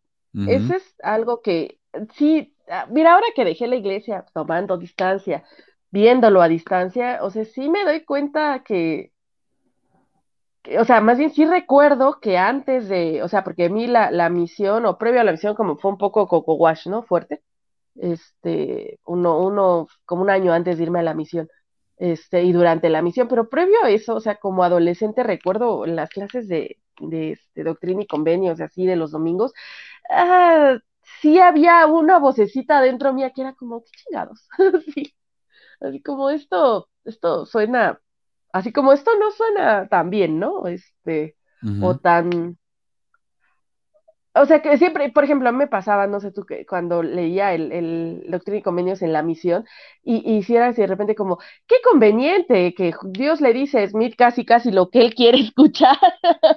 o sea, sí. sí, de repente era así como, ay, ¿de verdad? Sí. Sí, eh, pero es verdad eso. Lo hizo tan rápido que, que wow, se fue al... Pero sí, él siguió el ejemplo del otro. Mm. Mira, acá eh, el profesor dice, es interesante que la serie se llama Adulterio a no obedecer nada que ver con el sexo, solo cambia la definición para que una sanción severísima pueda aplicar. Sí, eh, bueno, en inglés dice fornicación. Fornicación. Y no tiene que ver con el sexo eh, exacto. Por ejemplo, la chica esta estaba estudiando y trabajando fuera de la casa, lo cual era un pecado, y eso se consideraba fornicación. A todos le llamaban así. Eh, sí, es cierto. Oh, y acá llegó eh, Becky, perdón. Muchísimas gracias, Becky, como siempre. ¿eh? eh, acá el artículo también dice que es como que están culpando a la tensión con la guerra de Utah por haber matado a estos, a estos 120 inmigrantes. Eh, lo que el artículo no aclara es que niños murieron, niñitos. Solamente dejaron vivos creo que a chicos de tres o cuatro años para abajo porque pensaron que no se iban a acordar del crimen. Por supuesto, es algo tan traumático, te vas a acordar. Pero y si no me falla la, uh, la memoria en la serie, el, el, que es compañero policial que representan, ¿de qué, de qué este, de dónde me dijiste que era? Eh, Pau, Payut. Que creo, y así como ahorita en flashback a, a las clases de historia de la iglesia, no fueron los que estaban con eh, eh, justamente la masacre, o sea, los que culparon. eh, sí, sí, sí. Eh, a ver, déjame que publico acá, me están preguntando cómo se llama tu canal. Ahí está. Lisistrata, perdón, no Lisistrata. Sí, culparon a los, a los indígenas. Y de hecho, los mormones se disfrazaron de indios. Ajá, ajá. Para que si alguien lo veía, pensaran que eran, no era culpa de ellos. Porque los, los, los nativos americanos dijeron, no, nosotros no queremos formar parte de esto. Entonces dijo, ah, ¿no les gusta? Bueno, lo van a hacer, les guste o no. Y entonces ellos Y en las clases de instituto que menciono, en donde hay una página dedicada a esta situación, en el manual grandote de historia de la iglesia, que se da en tres partes, eh, toda la culpa, o sea, lo que yo recuerdo que salí de esa clase fue pensando, ah, sí, fue culpa de ellos. O sea, porque es lo que te dicen. Sí, Sí, claro, tal vez los mormones estaban paranoicos, pero lo, lo, los indios vinieron y mataron, entonces lo, bueno, No, y además no te dicen que estaban paranoicos, en la, en la clase no sé ahorita cómo lo manejen, pero en la no. clase era algo así como, es que pues imagínense, venían de la persecución y tenían miedo, y pero es entendible, ¿no? Este, o sea, lo, ay, no, es horrible ahora que lo pienso, digo, ah. Pero mira, el artículo dice, los informes de violencia contra los santos de los últimos días contribuyeron al ambiente que llevó a los santos de los últimos días a cometer estos actos. Estaban tan nerviosos, estaban tan histéricos que como una olla de presión que reventó. Pero de nuevo, ¿qué tienen que ver los niñitos con esto? O sea, ¿cómo lo justificas? Lo justifican hoy en día, bueno, no hoy en día, en esa época, ¿por qué mataron a los niños? Porque esos niños iban a crecer e iban a contar lo que pasó. Iban a decir fueron los mormones. Entonces, ¿cómo nos sacamos de ese problema de encima? matemos a los niños. O sea, es una visión tan horriblemente cínica del mundo. Pero hoy no se habla de eso. ¿Cómo justificas eso? No se puede. Este hombre que llamó, dice, bueno, los líderes de la masacre fueron excomulgados. El líder que, que autorizó la matanza se llamaba John D. Lee, que fue el único hombre que sirvió una pena, fue eh, ejecutado por la masacre. Fue el único responsable, ¿no? Eh, según la, la ley. Lo agarraron de chivo expiatorio. Exacto, exacto. Y él era, estaba eh, sellado como hijo de Brigham Young. Algún día vamos a hablar de ese tipo de sellamiento, ¿no? Los sellamientos de adopción. Él era hijo de, de Brigham Young, eh, según el templo, eh, la ceremonia del templo. John D. Lee era un obispo. Ahora, hoy en día obispo no suena tan impresionante porque hay miles de obispos, pero en esa época un obispo era un cargo altísimo, porque no había muchos, ¿ah? Era un cargo tan alto como 70 autoridades de área, ponele. Era un representante de la iglesia. Este hombre fue llamado por Brigham Young, fue ordenado, ¿no? Como obispo, fue enviado a Mountain Meadows para servir como el representante de la iglesia. Recordemos, un obispo tiene todas las llaves del sacerdocio en ese lugar. Él era el representante de Dios en Mountain Meadows. ¿Y qué fue lo que hizo? Mandó a matar a un montón de gente inocente. Eh, entonces, no me digan que la iglesia no tenía nada que ver. Él era la iglesia ahí, en ese lugar. Eh, Dios podía venir y, y haberle su- susurrado en el oído, John, cálmate un poco, esto no, no hagas esto. Pero no, no lo hizo. Eh, a ver. Eh, dice el artículo que los líderes de la masacre fueron excomulgados. Es técnicamente cierto. Curiosamente, el artículo no nos da la fecha de cuándo fueron excomulgados. La matanza fue en 1957. Estas personas fueron excomulgadas en mil- mil- perdón, 1857. Fueron excomulgados en 1870, 13 años después. Brigham supo desde el principio quién era responsable de esto. ¿Por qué se tardaron tanto? Porque en 1861 empezó la investigación federal de la masacre de Mountain Meadows. Durante la guerra civil de Estados Unidos se extendió, como que se pausó la investigación.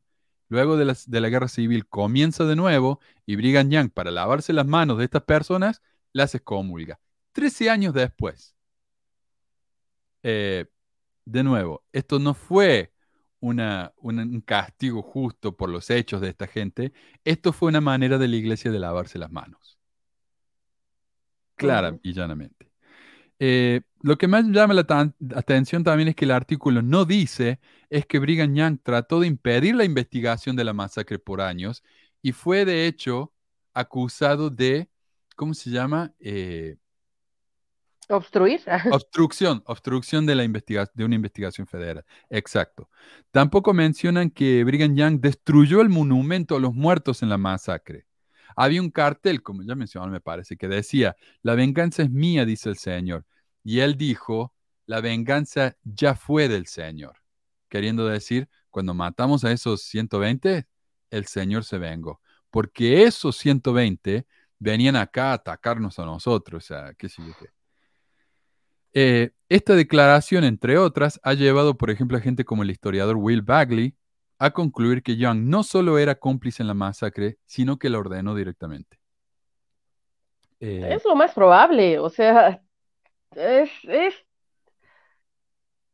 él es de libro, lógica. Bagley tiene un libro entero mostrando pruebas de por qué, según él, Brigham Young llamó la masacre, caus- eh, la, la causó, ¿no? Eh, igual Bagley no es cualquiera. Eh, bueno, pasemos al próximo tema. Untamiento de, de José con brea y plumas. Mm. ¿Qué escuchaste vos? Yo no fui a la primaria, eh, Meli, yo me bauticé a los 12. Pero cuando, cuando vos eras chica, ¿te dijeron algo de por qué le hicieron? Porque sé que esto está en el manual de la, de la primaria, el untamiento de José con brea. Sí recuerdo saber la historia. Si me preguntas como si recuerdo alguna clase o así como exactamente lo que me dijeron, no.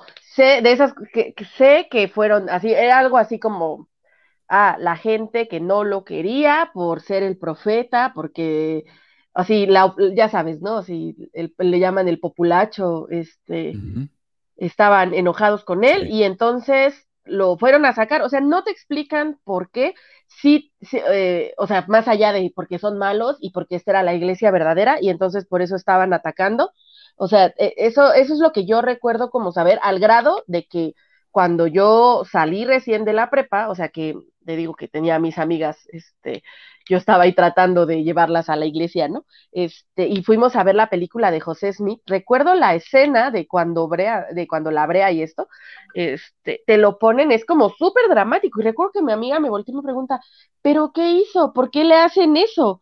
Este, porque te lo narran así, ¿no? Como era algo irracional, la gente que se oponía a la iglesia deseaba, eh, o sea, le deseaba el mal y entonces hacían esto. Nunca te explican, pues la verdad, se lo ganó el cabrón. sí. Sí. Eh, pues yo estaba viendo si encontrar, porque ayer cuando estaba buscando sobre esto, ahí fue que encontré eh, esto de la, en el manual de la primaria, cómo se enseña sobre cómo lo untaron con brea y plumas. Claro, lo perseguían por sus creencias y todo eso. Eh, esto es lo que dice el artículo de Book of Mormon Central. Dice, los críticos de la iglesia han citado acusaciones tardías de segunda mano de que la turba trató de castrar a José Smith como castigo por adulterio con Marinda Nancy Johnson. Sin embargo, hay poca evidencia que respalde cualquier irregularidad con Marinda Johnson y el líder de la turba, eh, Simons Ryder, afirmó que el motivo del ataque fue la falsa amenaza de los santos de apoderarse de la propiedad privada. Eh, Marinda Johnson incluso testificó más tarde que durante todo el año que José estuvo preso en la casa de mi padre, nunca vi en su vida diaria o conversación que me hiciera dudar de su misión divina. Eh, esta acusación, la mayoría de la gente dice que viene del libro de, de Von Brody. Nadie sabe mi historia, no man knows my history. Pero si abrieran el libro, verían que Von Brody da la referencia de dónde ella lo sacó. Y ella esto lo sacó de un libro de un tal Clark Braden de la Iglesia de Cristo. Recordemos que ese era el nombre original de la Iglesia Mormona, Iglesia de Cristo. Y la Iglesia de Cristo también ya se llama la Iglesia del Lote del Templo porque ellos tienen una capillita. Es una iglesia muy chica, pero ellos tienen una capilla justo en el lugar donde José Smith dijo que se iba a construir el templo y ahí va a venir Jesucristo y todo eso. Eh, y no pueden construir el templo, la iglesia mormona no puede construir el templo ahí porque es propiedad de la iglesia de Cristo. Eh, Tienen, van a tener que negociar ahí para cuando venga el Jesus. Como a las dos cuadras está el templo de la comunidad de Cristo, que es el templo que parece una, concha de mar eh, que apunta hacia arriba. Y la iglesia lo único que tiene en esa área es un centro de visitantes, nada más. Eh, y yo me imagino que tienen ese centro de visitantes como, como ancla ahí para cuando puedan comprar ese terreno, inmediatamente lo convierten en templo. Eh, pero bueno, la iglesia esta, que también tiene como fundador a José Smith, tenía un tal Clark Braden. Ese Clark Braden yo no sé quién es, pero cuando busco su nombre encuentro un montón de libros, de debates que él hizo con la comunidad de Cristo, no con la iglesia mormona, con la comunidad de Cristo, tratando de decir que ellos son los seguidores, los verdaderos descendientes de José Smith.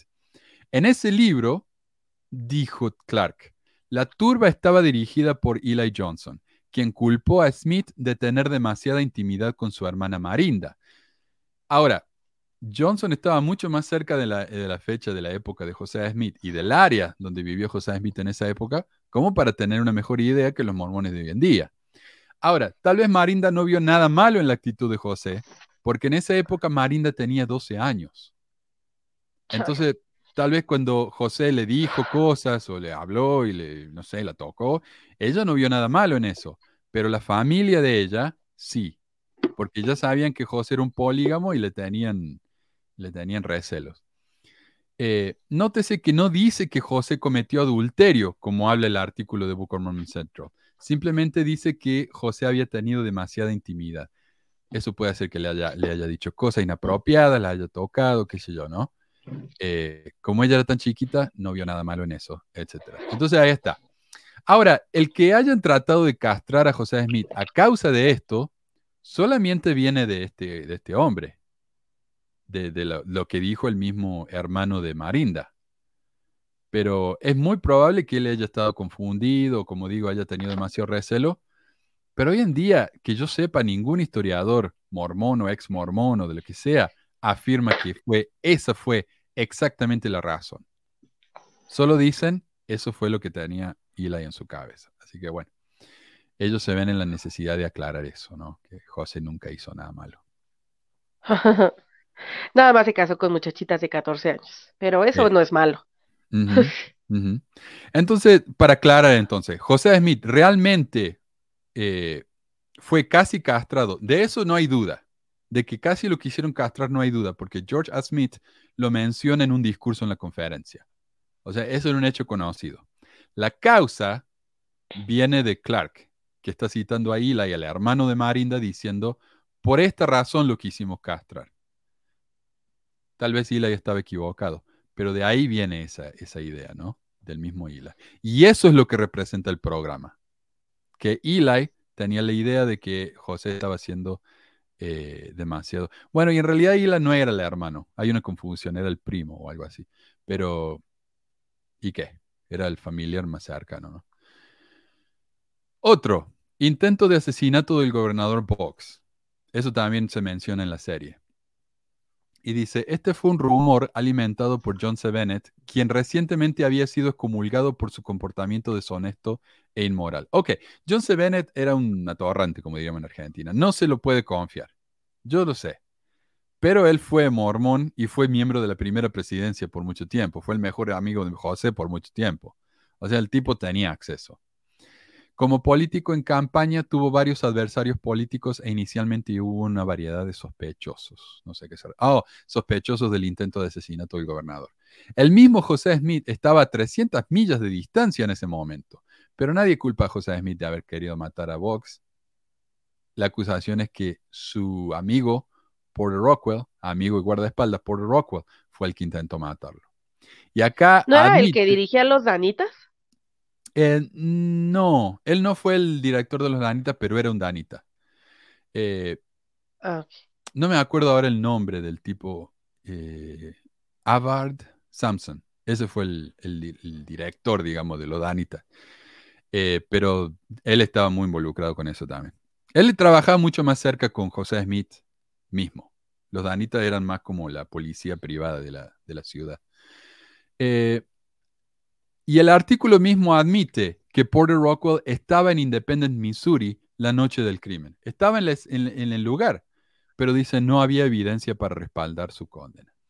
Nunca surgió evidencia para acusar o condenar a los santos de los últimos días por su participación en el crimen. Box intentó que se extraditara a José Smith a Missouri para ser juzgado, pero un tribunal de circuito federal dictaminó que la extradición era inadmisible y José salió libre. Ok.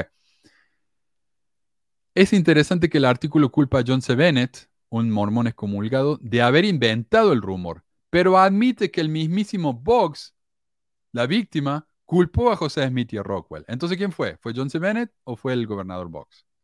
Ahora, ¿qué razones tenía Boggs para pensar que ellos habían intentado asesinarlo?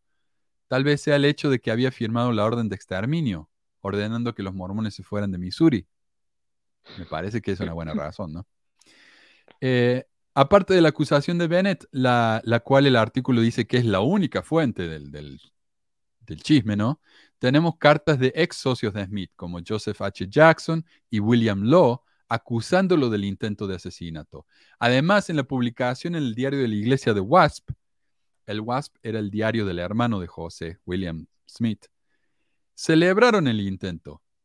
El Wasp publicó esto. Sin duda, Box murió, según el informe, pero aún queda por descubrir quién hizo el noble acto.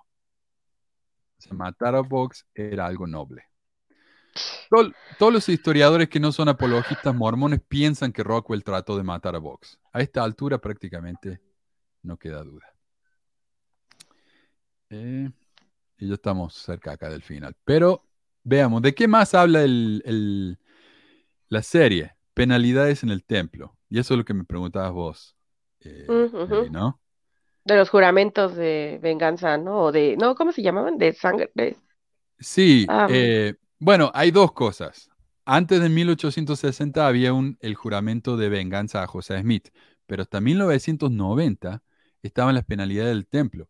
en el que uno decía, yo juro cortarme la garganta y abrir mis entrañas, ¿no? Y se cortaban el, el estómago. Mm. Y hoy en día queda la parte en la que uno tiene que hacer esta seña, a ver si se ve. Eh, pone la mano en copa abajo del estómago. ¿Por qué hacemos eso? Porque Para que antes te caigan las entrañas. Ah. uno juraba cortarse las entrañas y las agarraba en la mano en forma de copa. Cualquiera que me escuche acá que fue al templo antes de 1990 sabe que eso, eso es verdad. Eh, después de 1990, por supuesto, eso se, se sacó, se eliminó porque la gente le incomodaba mucho. Pero el artículo de central del libro Mormón dice, antes de 1990 los convenios de investiduras del templo incluían fuertes advertencias contra la revelación de las partes más sagradas de la ordenanza del templo. Claro, si yo hablo de esto, me voy a cortarla. Contrariamente a las frecuentes tergiversaciones, las advertencias no requerían infligir lesiones físicas a otros o a uno mismo. Falso. Sí requerían eso. Por supuesto que lo requerían. Literalmente decía, me voy a cortar la garganta, me voy a abrir la- el estómago. Dale. Pero aquí hay de dos, o, o quien escribió es completamente ignorante o está mintiendo así de- con total descaro, o sea, es, es, ya digo, es como le estás hablando, hay personas vivas todavía, pues, que entraron al templo, o sea, Ujú, en, y no en los viejas. ochentas, en los setentas, ajá, o sea, es como, ¿cómo te atreves a decir eso? Este, a, a mentir así, porque es una mentira, Es increíble. Esto es lo que se llama gaslighting, ¿no? Es como decirte sí, una mentira en tu cara cuando sabes que te estás mintiendo, pero te lo dicen porque voy a empezar a decir, oh, tal vez yo lo, lo recuerdo mal. Tal vez no pasó como yo creo que pasó. Es, es un gaslighting así de, de libro esto. Eh, si bien la idea de las sanciones puede sonar dura o extraña, es probable que la mayoría de los niños ya hayan participado en ellas. Si alguna vez hiciste una promesa con el dedo meñique en el patio de recreo cuando eras no. niño, es posible que le hayas acompañado con algo como cruzo mi corazón y espero morir, clava una aguja en mi ojo. Eso es un dicho que se hace acá en inglés. Eh, los chicos ya no dicen eso porque es horrible, pero los chicos decían eso ¿no? hace unos años atrás. Cruzo mi corazón y espero morir, clavo una aguja en mi ojo. Si, si estoy mintiendo, ¿no? Como, eh, como en español le decimos, te lo juro por mi vieja, no sé, por mi madre. No se supone que debes tomar estas sanciones literalmente, pero estás tratando de impresionar a tu amigo con la seriedad de lo que te estás tomando esa promesa. Claro, es, es, eh, no es literal, es, eh, es es simbólico, figurativo. es figurativo, claro. No es que realmente me voy a cortar la garganta, es simbólico. Pero hasta el día de hoy, vos preguntarle a un mormón que te diga lo que está pasando en la iglesia y nadie se anima a decirte. Eh, bueno. Exacto, o sea, eh, ay, no. Ahora Además supongamos... es como, Dale, o dale. sea, las promesas con Dios son como cualquier juramento con tus cuates, o sea, ese es el asunto, ¿no? También, o sea, cómo lo están Dios. queriendo, ¿eh? Qué buen punto, sí. Claro, entonces las promesas que estamos en- hacemos en la iglesia son simplemente... O sea, solo tratan de sonar impresionantes, no es que haya realmente tanta seriedad, ¿no? ¿No Claro. sería? O sea, Ahora, yo iba, cuando, cuando yo era mormón fiel eh, y vivía acá en, en Ogden, teníamos un templo a, qué sé yo, manejando cinco minutos de mi casa. Entonces yo iba todas las semanas. Y imagínate si yo hubiera ido todas las semanas antes de 1990 y yo escuchaba eso todas las semanas. Prometo cortarme la garganta, prometo cortarme el estómago. O sea, después de toda esa repetición constante, por más que sea simbólico, es una imagen muy violenta, ¿no? Entonces, decir que no, no es violento porque es simbólico, no, no, no, es una imagen violenta. Cuando, cuando dijimos, por ejemplo, que hablando de violencia moderna, eh, ¿cómo se llama el Holland? Fue que dijo que eh, a los que hablan abiertamente de, de la homosexualidad dentro de la iglesia habría que perseguirlos con, con rifles. Ok, es una imagen, no es una imagen literal, pero es una imagen muy violenta. Ah, y habrá como- quien sí se la tome literal, ese es el asunto, o sea, con, con las, Exacto, con exacto. las religiones, habrá quien sí se lo tome literal. Bueno, ya vimos lo- los comentarios en Twitter de los, de los Death Nuts, que dijeron, acá estoy armado y listo. Mm. Entonces, sí, sí, sí, sí. Otro tema que, que me parece que, que le resultó muy interesante a mucha gente es el tema del librito que leen los Lafferty llamado El Pacificador o El Peacemaker. No sé si le dicen pacificador en la serie en español, pero el, eh, esa sería la traducción de Peacemaker. Eh, ¿Qué es esto? Dice el artículo, en la década de 1960, un folleto que decía ser un discurso poco conocido del profeta José Smith comenzó a circular entre ciertos círculos de Utah. Algunos extremistas, los más famosos, los hermanos y asesinos Dan y Ron Lafferty, han usado este panfleto para justificar sus creencias radicales sobre el matrimonio y la poligamia. El folleto pretendía ser... A ver. Oh, perdón, ¿qué me dice acá? Oh, se le fue el internet a Carlos. Bueno, ya, ya va a volver. Eh, el folleto pretendía presentar la visión, la llamada visión bíblica del matrimonio, presentando argumentos de que las esposas deben ser consideradas propiedades de sus maridos. Esto lo voy a subrayar porque es importante. Y como tales, no pueden divorciarse de sus maridos. Más bien, solo un esposo podría iniciar el divorcio en el matrimonio. El folleto también avanza argumentos a favor de la práctica de la poligamia, como se encuentra en la Biblia aunque algunos han creído erróneamente que El Pacificador fue escrito por José Smith o que él colaboró con el autor o apoyó su publicación, la evidencia histórica está decididamente en contra de este punto de vista. Falso, y ya vamos a ver por qué. Las revelaciones auténticas de José Smith enseñan que el matrimonio es ordenado por Dios. Doctrina y Convenio 49.15. Que los esposos deben amar a su esposa con todo su corazón. Doctrina y Convenio 42.22. Los esposos deben tienen el deber de mantener a sus esposas, Doctrina y Convenio 25, y proveer para sus familias, Doctrina y Convenio 75. Es interesante que las escrituras que ellos muestran acá para demostrar que José Smith no enseñó la poligamia y no enseñó que las mujeres son propiedad de los esposos, ninguna de estas escrituras contradicen eso. Eh, si me hubiera dado una escritura de Doctrina y Convenio donde dice, las esposas no son propiedad de los maridos, ok, ahí ah. te creo, pero ¿El hombre debe amar a la esposa con todo su corazón? Yo puedo amar a mi No contradice nada. No. no, no, Es que es algo que no quieren aceptar, ¿no? O sea, las, religiones finalmente son profundamente machistas, tienen su origen ahí, o sea, eh, y todo apunta, o sea, para ellos es como, pues es que Dios lo ha indicado desde el principio, nada más que ahorita ya no lo dicen con todas sus letras, ¿no? Este, se ha vuelto un, o sea, pasó de tengo el derecho a matarte, si quiero, ahorita no, mira, sí, sí te quiero mucho, soy un amo, este, em, o sea, no es que no te vaya a dar órdenes, no es que yo no vaya a ser quien dirija todo, pero mira, lo voy a hacer con un tono amable porque te amo con todo mi corazón, o sea, algo así. Sí, y, como dijimos, ¿por qué mataron los Laffertys a Brenda? ¿Porque la odiaban? Sí, pero ¿qué justificación dieron? Nosotros la amamos tanto, la queremos tanto, que queremos que ella se salve, y por eso le estamos haciendo la expiación de sangre. Entonces, según ellos, ellos están obedeciendo a José Smith. No hay contradicción ahí. Ahora, parece que el, artículo este critica la serie por decir que este libro fue escrito por José y todo eso. Pero la serie no dice eso. La serie dice, los Lafferty creían eso. Y eso es verdad. Los Lafferty realmente creían eso. O sea, no, no está presentando nada de manera falsa la serie, ni el libro. Eh, además, puede, puede que José haya enseñado esas cosas que mencionan ahí, pero también es cierto que Doctrina y Convenio 132 enseña que el verdadero orden del matrimonio celestial es la poligamia.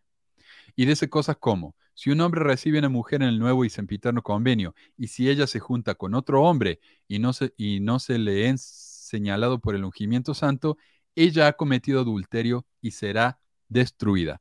No hay un mandamiento similar para los hombres solo para las mujeres. Dice, eh, y le he mandado a mi sierva Emma Smith que permanezca y se una a mi siervo José y a nadie más.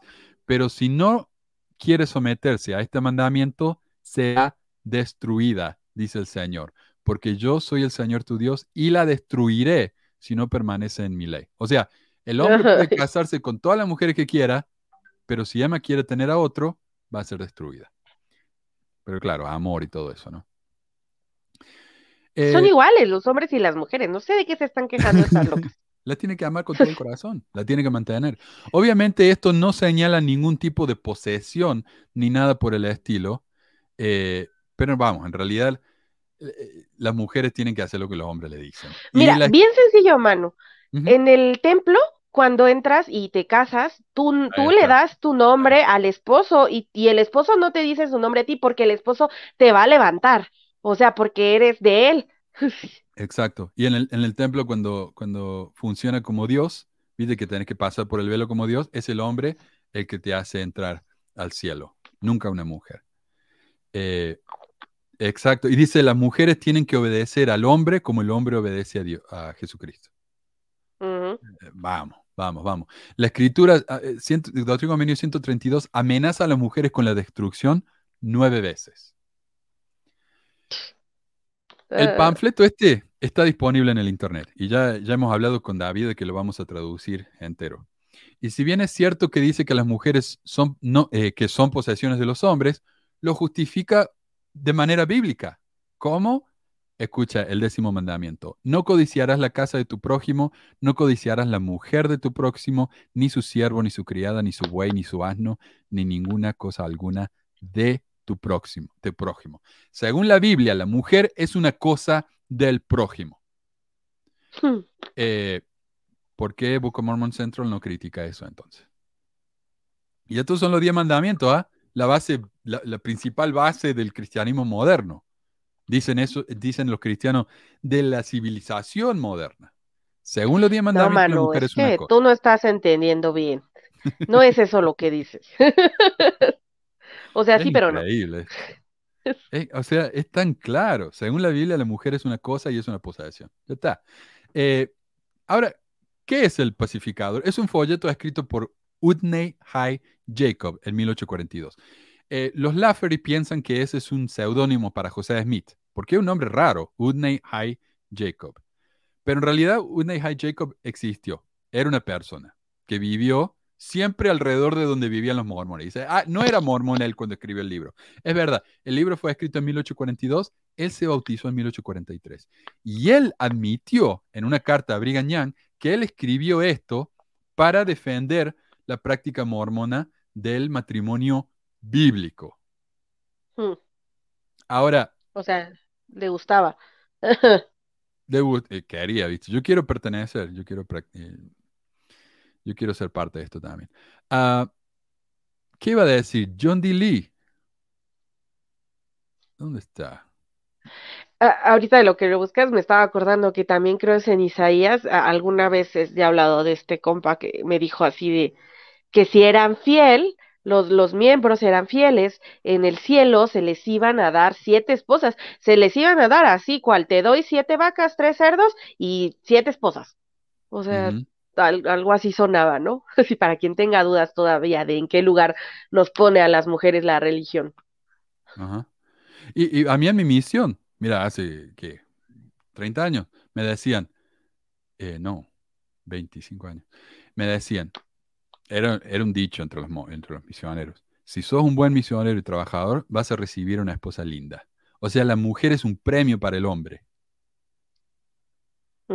Va a recibir Sí, una sí. casa, un auto, tres asnos y una mujer. Eh, Y John una. Lee- oh, sirvienta perdón. gratis. Y una sirvienta, claro, eh, acá- y acá la Biblia habla de que los siervos y las siervas son cosas de las personas. El décimo mandamiento justifica la esclavitud, para los que digan que no. Ahí está. Eh, John D. Lee en su autobiografía dice que José estaba usando este panfleto del pacificador como una manera de tantear la opinión pública sobre la poligamia. Según John D. Lee, básicamente José Smith le dijo a este no mormón, mira, eh, Uctor, no sé cómo se llama, hey, eh, Udney, escribime este panfleto, busca en la Biblia escrituras que justifiquen lo que yo estoy haciendo en este momento, búscalas, ponelas en un libro, las publiquemos, yo la voy a publicar porque el libro dice José Smith, eh, no sé cómo es, eh, publicado por José Smith básicamente. Haceme esto y veamos cómo reacciona la gente.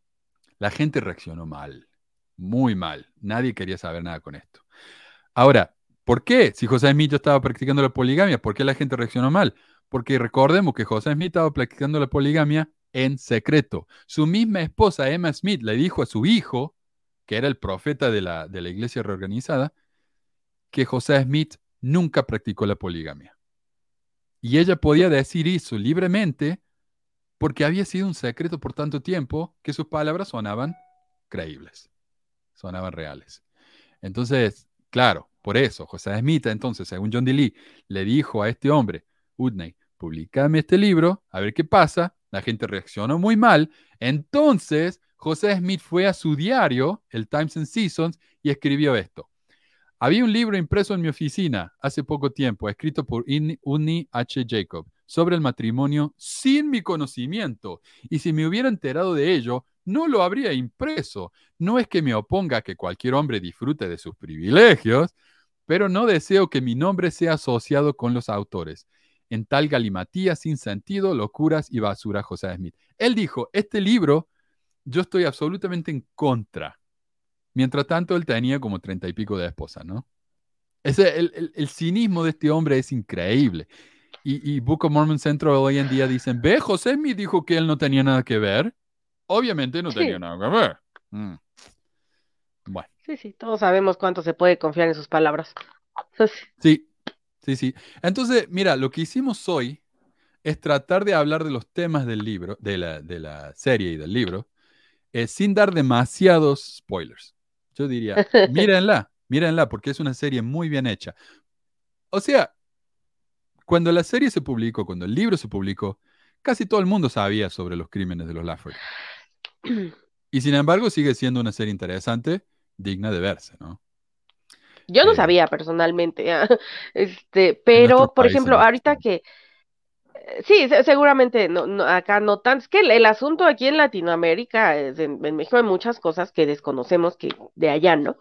Este, y algo, por ejemplo, pensando ahorita también en el papel de la mujer a él la serie, para los mormones que creen que los, que los mormones fieles este, de la rama brigamita, los más light, por como los mencionas, no lo eran, cuando ejemplifican, porque eso sí lo hacen en la serie, digo no Ferrar, pero al policía que empieza a tener problemas en su matrimonio con su esposa, en donde todo aparentemente era feliz, y por la esposa en algún momento va el papá, ¿no? O sea, pero siempre las mujeres, o sea, sí está muy bien representado en la serie cómo las mujeres son ah, obedientes a los hombres, o sea, es, fueron educadas para eso y, y, y, o sea, yo puedo decir, me educaron para eso, unas que afortunadamente el divorcio de mis papás antes, antes, fíjate, cuando, cuando era mormona fiel y a veces hablaba de mi propia historia y veía, era algo eh, como doloroso, ¿no? Un problema el que se hayan divorciado, y claro que fue doloroso en su momento y todo, pero ahora lo pienso digo, benditas, qué bueno que pasó, o sea, porque eso me abrió el panorama, o sea, yo no crecí tan tanto, entiendes que obedecer un hombre, tanto. Este, a lo mejor como si hubiera habido un, un patriarca presente, ¿no? Este, pero, pero en la serie está muy bien, e, es parte de, de, lo que me gustó, como si sí ilustran bien esta situación de las mujeres están para ser obedientes. Incluso las mormonas fieles, las buenas, no las fundamentalistas, no esas locas, no, no, no. O sea, este, sino las que tienen un solo esposo al que le hicieron convenios y le deben obediencia. Y esto funcionaba mejor allá en, en 1980 y tanto, cuando, cuando porque la, la, cultura era más así. O sea, recordemos que en los 60, 70, cuando empezó, ¿cuándo fue la tercera ola feminista? Eh, los 70. 70. Eh, hubo una contracultura. La iglesia mm. también, ¿por qué no se usa barba y no se usa pelo largo en la iglesia? Porque era una contracultura en contra de los hippies. Eh, la iglesia siempre estaba en contra de lo que la, la, sociedad trataba de progresar y la iglesia se echaba para atrás.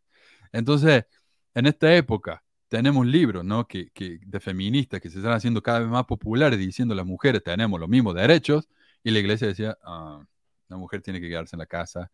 Eh, entonces, eh, esto funcionaba más en esa época. Hoy en día, que el feminismo, por más que todo el mundo diga que las feministas son, son locas, nazis, gracias al feminismo, hoy la, la, la mentalidad de la, de la sociedad en general ha cambiado, les guste a ustedes o no.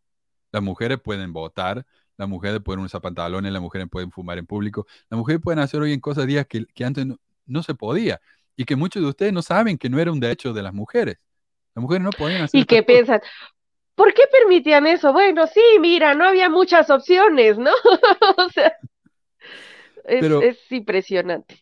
Pero hemos cambiado tan, tal vez tan sutilmente al punto de que muchos de los jóvenes hoy en día ni siquiera saben que la cosa era diferente antes. Entonces, cuando la iglesia hoy quiere decir las mujeres tienen que quedarse en la casa y ser madres, ya no suena tan bien. Y tienen que decirlo de una manera mucho más sutil. Si pueden, si no hay necesidad de que la mujer trabaje, es decisión de cada familia. Antes no era así. Antes decían, no, no, no, no, la mujer tiene que quedarse en la casa, punto. Entonces, sí, la iglesia sigue enseñando eso, pero ya no puede ser tan, tan directa con ese mensaje. Ya le cuesta mucho. Pero aún así, su, su mundito funciona diferente, ¿no? Sí te platiqué por acá de la hermana que se ofendió cuando, digo, mi mamá es todavía es activa. Ah, es- es un rollo. Pero bueno, hay, había una hermana a la que no, no quiere a mi mamá. O sea, esta hermana está muy bien casada y es, es una señora. A mí no se me hace una persona tan buena. Este, pero bueno, esta señora se ofendió cuando mi mamá la llamó, este, no me acuerdo qué llamamiento tenía mi mamá. Un tiempo fue presidenta de la Sociedad de Socorro y creo que ahí, pero se le o maestra, no sé, pero se le ocurrió llamarla por su apellido de soltera. Uh, se hace cuenta que se lamentó, este, porque la, la señora así como no, o sea, como si fuera algo ofensivo, ¿no? El que, el, el, el que no, o sea, yo ya soy de él, ya me compraron, tengo este estatus por mi marido y todavía en el mundito de la iglesia se maneja así, o sea, un, el, el, porque la realidad es que para las mujeres, o sea, en la historia, si lo ves, para hacerte respetar mucho tiempo, no solo para hacer, sí, para, para tener, um, sí, respeto, tenías que tener un marido. Eh, para que te protegiera y te cuidara. Una mujer sola era, estaba en una situación tremendamente vulnerable, al grado, por ejemplo, y en todo el mundo, ¿no? En China hace, en China, eh, ándale, en la India hace poquito leí un artículo de una mamá, una señora que se quedó pues sola con su hija y durante años se vistió de hombre y se hizo pasar como hombre y fue la forma de mantenerse seguras. O sea, la, señora vivía como un hombre, porque de esa forma, o sea, un hombre eh, ya no se va a meter o querer meter con la propiedad a lo mejor de otro hombre, ¿no? Este, pero una mujer sola en el mundo hasta hace no mucho tiempo está, y todavía en muchos lugares, está en una situación vulnerable. Y entonces se entendía, ¿no? Porque era necesario, pero en la iglesia, en el imaginario, lo que quedó con señoras como esta es que es ofensivo, porque pues sí, tu, tu marido al final es el que te va a dejar entrar al cielo, ¿no? Si no tienes marido, pues ahí te vas a levantar junto con las del montón que no tienen. Sí, incluso en, en Argentina es diferente, ¿no? Que en- tal vez en otros países, pero en Argentina la mujer, eh, ¿cómo era? Mantiene el apellido de soltero, pero le agrega el, el apellido del hombre. Por ejemplo, se llama aquello, eh, María Pérez. Ahora es María Pérez de Rodríguez, por ejemplo. De. Ahí tenés ese de. Sí. ¿Qué significa? Posesión. Y acá hay un disco, uno de mis discos favoritos, mira, es Joe Carol Pierce, Bad Girls Upset by the Truth. Hay una, hay una canción donde ella dice que la mamá le dice, mira, Carol, todos los hombres son unos cerdos y unos animales, pero necesitas atrapar a uno para que te proteja de los otros. Sí, es que sí, ese es un poco, mira, ahorita que lo mencionas, creo que es un algo de Latinoamérica, ¿eh? porque mi abuelita, yo recuerdo haber visto algunos documentos firmados con ella, en donde sí pone su apellido, pero pone igual de Velázquez. Mm, Y, pero creo que el, el- la- situación ya en la iglesia con esta hermana es como es algo más, eh, como que se vuelve más agringado, y entonces tienes a muchas hermanas, o sea, muchas hermanas yo las conocí con eh, su apellido de, es que no quiero decir el apellido, ¿no? Para que no, sí. por si oyen, pero este, su apellido, el apellido del marido, pues, o sea, un ejemplo, si la hermana, ella se llamaba realmente Juanita Pérez, pero su marido era Juan Hernández, eh, era la familia Hernández y la hermana Hernández. Y, muchas así, son pocas, y, esta hermana estaba en ese caso. Pero siento que es algo como más agringado, porque yo también llegué a ver en documentos de, de mi abuelita, este, eso, así como mencionas tú, como eh, era Judith, ¿no? Judith Guzmán de Velázquez. No, acá, acá en Estados Unidos directamente eh, dejas de lado tu apellido de soltera y agarras el de tu esposo. Sí, ya no son más. Por ejemplo, la Pérez de Rodríguez ya no es más Pérez de Rodríguez, es Rodríguez. Eh, a ver, leamos algunos comentarios ya para terminar. Jorge de Bilbao dice, en cierta medida la Iglesia Suda ha hecho su concilio Vaticano II, tratando de modernizarse dentro de unos límites. Si levantan alfombra no se salva ninguna religión, el tema es que se adapten. Ahí está. ¿Cómo, cómo es el Evangelio eterno entonces? Dios no cambia, pero vivimos cambiando todo el tiempo. Ahí está. Hmm. Eh, lo que culpó, los que culpó Young por la masacre, sí. Eh, sí, no, Young enseguida, enseguida empezó a culpar a gente por la masacre. Él no tenía nada que ver. Y eso, dice Will Bagley, esa actitud culpable de Brigham Young es lo que lo hacía pensar más a él que en realidad Young fue el culpable. Ah, Bednar dijo que no tiene tiempo para ver la serie y que hace todo el día. y recordemos que e, él directamente, y esta es la otra cosa que iba a mencionar, Bednar leyó el titular del Salt Lake Tribune, porque Salt Lake Tribune dice, ¿qué es hecho y qué es ficción en Under the Banner of Heaven? Eh, el hecho es básicamente la historia entera. ¿Qué es ficción? La manera en que se cuenta la historia. Pero él leyó eso, leyó el titular nomás, y ahora según él, Under the Banner of Heaven es ficción. Entonces ni siquiera hace falta verlo. Eh, tan deshonesto eso. Mario dice, en nombre de la religión corre mucha sangre. Así es. Y yo, yo siempre fui de la opinión de que el patriotismo fanático es un tipo de religión. Cualquier tipo de Hay un montón de religiones no, no relacionadas con las deidades. en la patria puede ser un dios. Eso es lo que estoy diciendo. O eh, en muchos de nuestros países el fútbol es una religión. Eh, yo voy con una camiseta de un equipo a un barrio donde es predominante dentro del otro equipo, puedo salir muerto de ahí. O sea, es eh, obvio. Eh, así es, hoy en día la política se está metiendo en las iglesias. Y lo hacen porque, ¿por qué? Porque si yo voy a una iglesia, ya hay un grupo que está convencido de lo que enseña el pastor. Entonces, si yo logro que el pastor le diga a su congregación que yo soy el candidato elegido por Dios, ya me, me gane automáticamente un montón de votos sin necesidad de eh, hacer campaña, de, no sé. Y es que es desde dónde se maneja, ¿no, Manu? O sea, desde la, religión lo que tiene, apela a las emociones. O sea, siempre va a apelar a las emociones. De emociones, pues todas las personas tenemos emociones. Este, el cómo interpretamos esas emociones cambia. Lo que hace la, la religión es te vende una interpretación a esas emociones y tú decides comprársela. La política, lamentablemente tenemos eh, a nivel mundial, creo, o sea, política en, en, muchos aspectos tan deplorable, por eso Latinoamérica, y, y, bueno, en general, o sea, ha ganado tanta fuerza, este, porque se manejan igual, o sea, apelan a las emociones, no es que estén necesariamente mal, el asunto es que tienes que meterle cabeza, o sea, no, no puede ser solo emoción porque lo que ocurre es tienes a, fanáticos como los fanáticos de Trump, ¿no? Este, que, que, importa que este, o sea, que el tipo sea un cerdo, literal, este, eh, que haya, o sea, eh, ¿cómo decirlo? Aparte de ser un estafador, ser un maltratador de mujeres, probablemente un abusador, o sea, todo lo que se le puede colgar, milagritos que o sea, del tipo es de lo peor, aún así tiene fanáticos, como mencionabas tú hace rato, ¿no? O sea, que lo ven como una especie de Dios y es peligroso, o sea, e, es peligroso dejar de lado la razón el problema es que hemos vivido en una cultura, creo que ha apelado tanto a la razón sin darnos cuenta que también somos emoción, que entonces se aprovechan las instituciones como la religión o la política para manejar, o sea, somos más manipulables porque nunca nos enseñaron a conectar nuestras emociones, a, pensarlas, a sentirlas o a dejarlas pasar o qué sé yo, o sea, este, tantas cosas que se pueden hacer con ellas, no necesariamente descargarlas, eh, dejarlas explotar en, las iglesias, ¿no? Sí, eh, y mira cómo sería el fanatismo, que por ejemplo, cuando, cuando sucedió esto de, Bill Clinton y Mónica Lewinsky, inmediatamente los conservadores y los religiosos dijeron, este hombre es un cerdo, este no nos representa, hay que echarlo eh, porque no, eh, no es un buen representante del país. Ok, unos años después tenemos a Trump haciendo eso y muchísimo más, porque Bill Clinton, después de todo, con Monica Lewinsky, uno puede decir, bueno, el tipo tenía autoridad sobre ella, entonces se abusó de ella. Pero Trump directamente se abusó de mujeres. Y ellas lo dijeron públicamente. ¿Y qué dicen los religiosos hoy en día? Bueno, estamos eligiendo a un presidente, no a un, no a un líder religioso. O sea, el, doble discurso, la hipocresía. Es, e, y lo que hace uno para justificar sus creencias. Eh, está, eso es lo que se llama la disonancia cognitiva. O sea, yo critiqué esto, pero ahora este tipo está haciendo exactamente lo mismo que critiqué, pero en este caso está bien.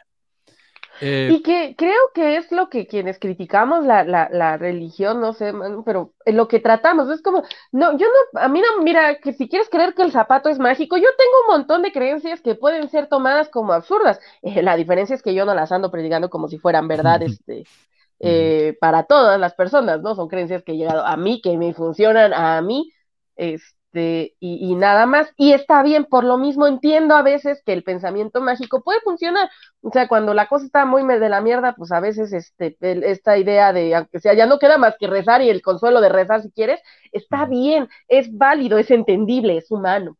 El, el asunto es que cuando criticamos las instituciones religiosas, no es que estemos criticando que la gente necesite creer en algo, se está criticando que porque en su necesidad de creer algo son capaces de pasar de largo cosas que dañan algo más que una simple creencia, una emoción, dañan personas, ¿no? Se hacen, abusan de niños, este, abusan de, de mujeres, este, lo, los prostíbulos de los dueños de los prostíbulos de mucho tiempo fueron la iglesia, la, las iglesias, o sea, ese grado, esa doble moral daña, claro que sí afecta, porque en esa doble moral se cometen las cosas más innombrables y no, o sea, no es inmoral que tengas a 10 adultos cogiendo en una habitación, perdón por la, la, este, el ejemplo a lo uh -huh. mejor tan, tan gráfico, eso no tiene nada de inmoral mientras sean 10 adultos que quieren estar ahí haciendo lo que estén haciendo, el eh, pero, pero se, se, persigue a veces más eso que, que, por ejemplo, todos los abusos de los sacerdotes a los niños, ¿no? Este, ahí ni se menciona nada. Este, sí. Pero no, no vayas a tener a, a, a personas adultas yendo haciendo lo que quieren de su culo, este, porque entonces uh -huh. sí, ahí sí hay que cuidarles el culo. y bueno, como dije hace, un, hace unas semanas, el Marriott, 70 de la iglesia, alquilaba pornografía en su, en su hotel y vendía alcohol. Eh, dice Carmelo, Keep Sweet debería asustar más a los mormones de, que the Banner. Y lo único que quería comentar sobre Keep Sweet es que los mormones se quejan, ellos, ellos muestran esto de la, de la poligamia allá en 1890, cuando ellos simplemente querían practicar su religión. Y el gobierno vino y sacó a esas familias, eh, las separó, las destruyó esas familias, solo porque estaban practicando su religión. La gente vio eso y se puso en contra del gobierno y a favor de la iglesia con la poligamia. Curiosamente, lo mismo pasó con los fundamentalistas.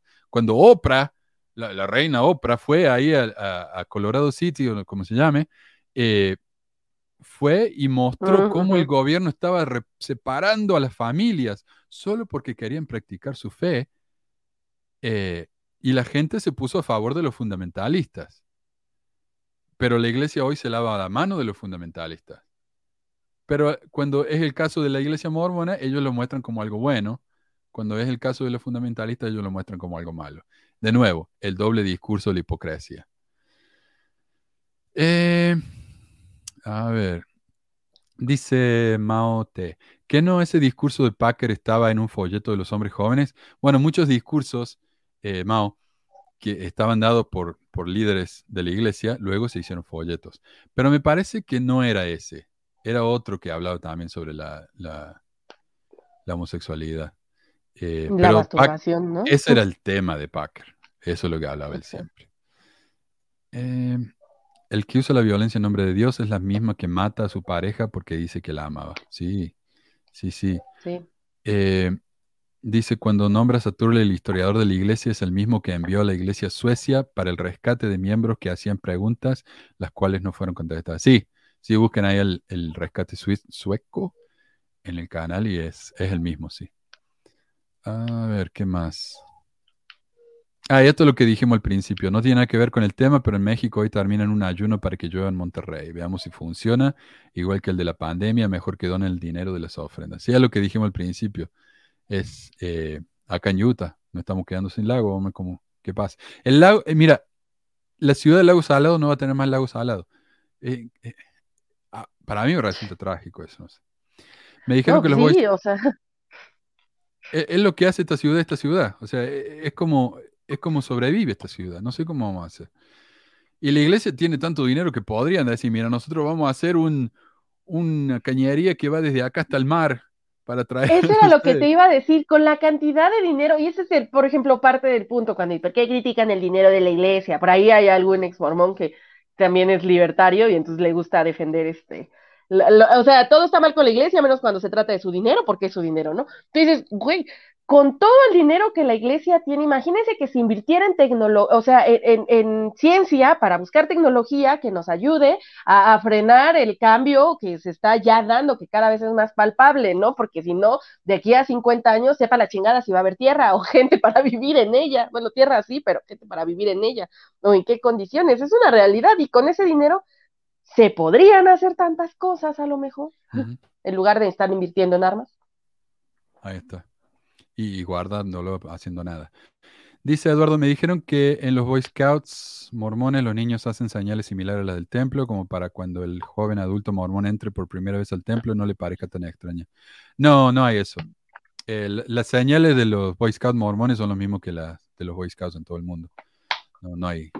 Pero, pero yo diría, están tan acostumbrados los chicos a hacer ese tipo de promesas. O sea, el saludo de los Scouts es así, ¿no?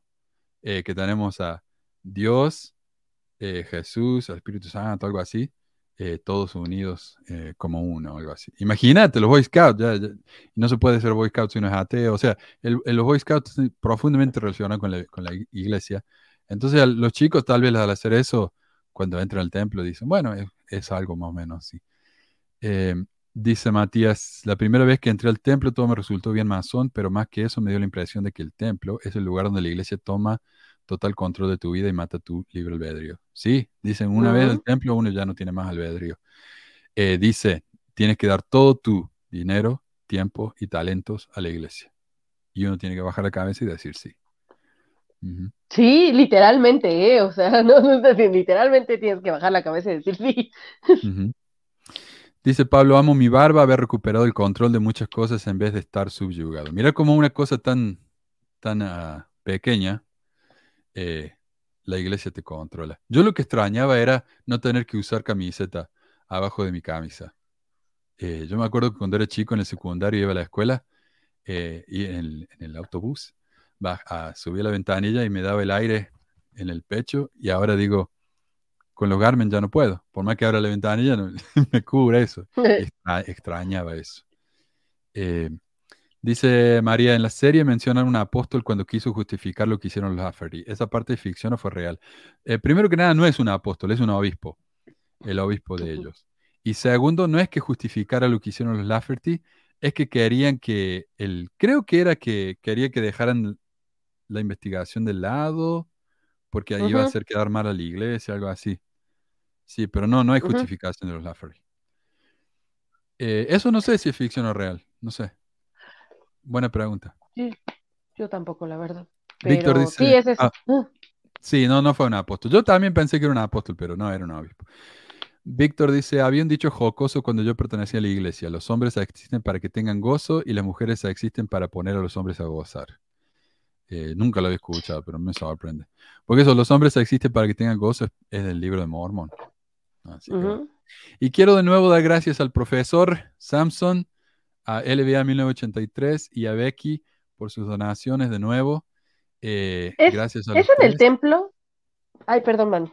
No, ¿qué, es en el templo? No, es que decir, es en el templo en donde dice que, encontrarán gozo en su, en su, o sea, como en su familia, en su simiente o algo así, ¿no? ¿E, ¿Es ahí donde dicen algo así? No me acuerdo. No estoy segura, si en las promesas o algo así, es que, es que ahorita que dijo eso de gozo dije, ay, Dije, a lo mejor se basaron, pero no, no me acuerdo yo tampoco si es en el templo donde dice algo así como que encontrarán gozo en su posteridad. Ah, sí, sí, sí. sí. Ahora que lo decía, sí, sí, sí, es cierto. Es cierto. Eh, pero bueno, eso fue, eso fue eh, la reunión de hoy. Me mandaron, me mandaron, eh, yo dije que el primer domingo del mes iba a ser reunión de testimonio, pero no me mandaron testimonio, me mandaron uno nomás. Así que lo guardo para la semana que viene. Si quieren, mandarme sus testimonios. Quería que el, tema de esta reunión de testimonio fuera cosas por las que uno, eh, cosas por las que uno se ha sentido culpable en la iglesia. Y mientras más estúpido, mejor las razones, ¿no? Eh, mira, yo sé que era muy chiquito en esa época, pero una vez yo robé una figurita de un chico y, y me sentí tan culpable. Digo, no la quiero devolver, entonces la pegué en un libro que tenía yo y ahí me sentí peor, porque ahora digo, ya no me puedo arrepentir. Pero ¿qué cosas se han sentido culpables ustedes? Mándenme su testimonio. Si los tenemos en audio, los, tocamos la semana que viene. Así que muchísimas gracias, Meli. por estar con nosotros y por tus No, comentarios. a ti, Manu. Gracias. Y bueno, por ahí vi un mensaje donde me decían hola, hola. Eh, y gracias también a Carlos entonces por ayudarnos con los comentarios y gracias a todos los que han comentado y todas esas cosas buenas. Nos vemos la semana que viene. Adiós a todos. Ahí está.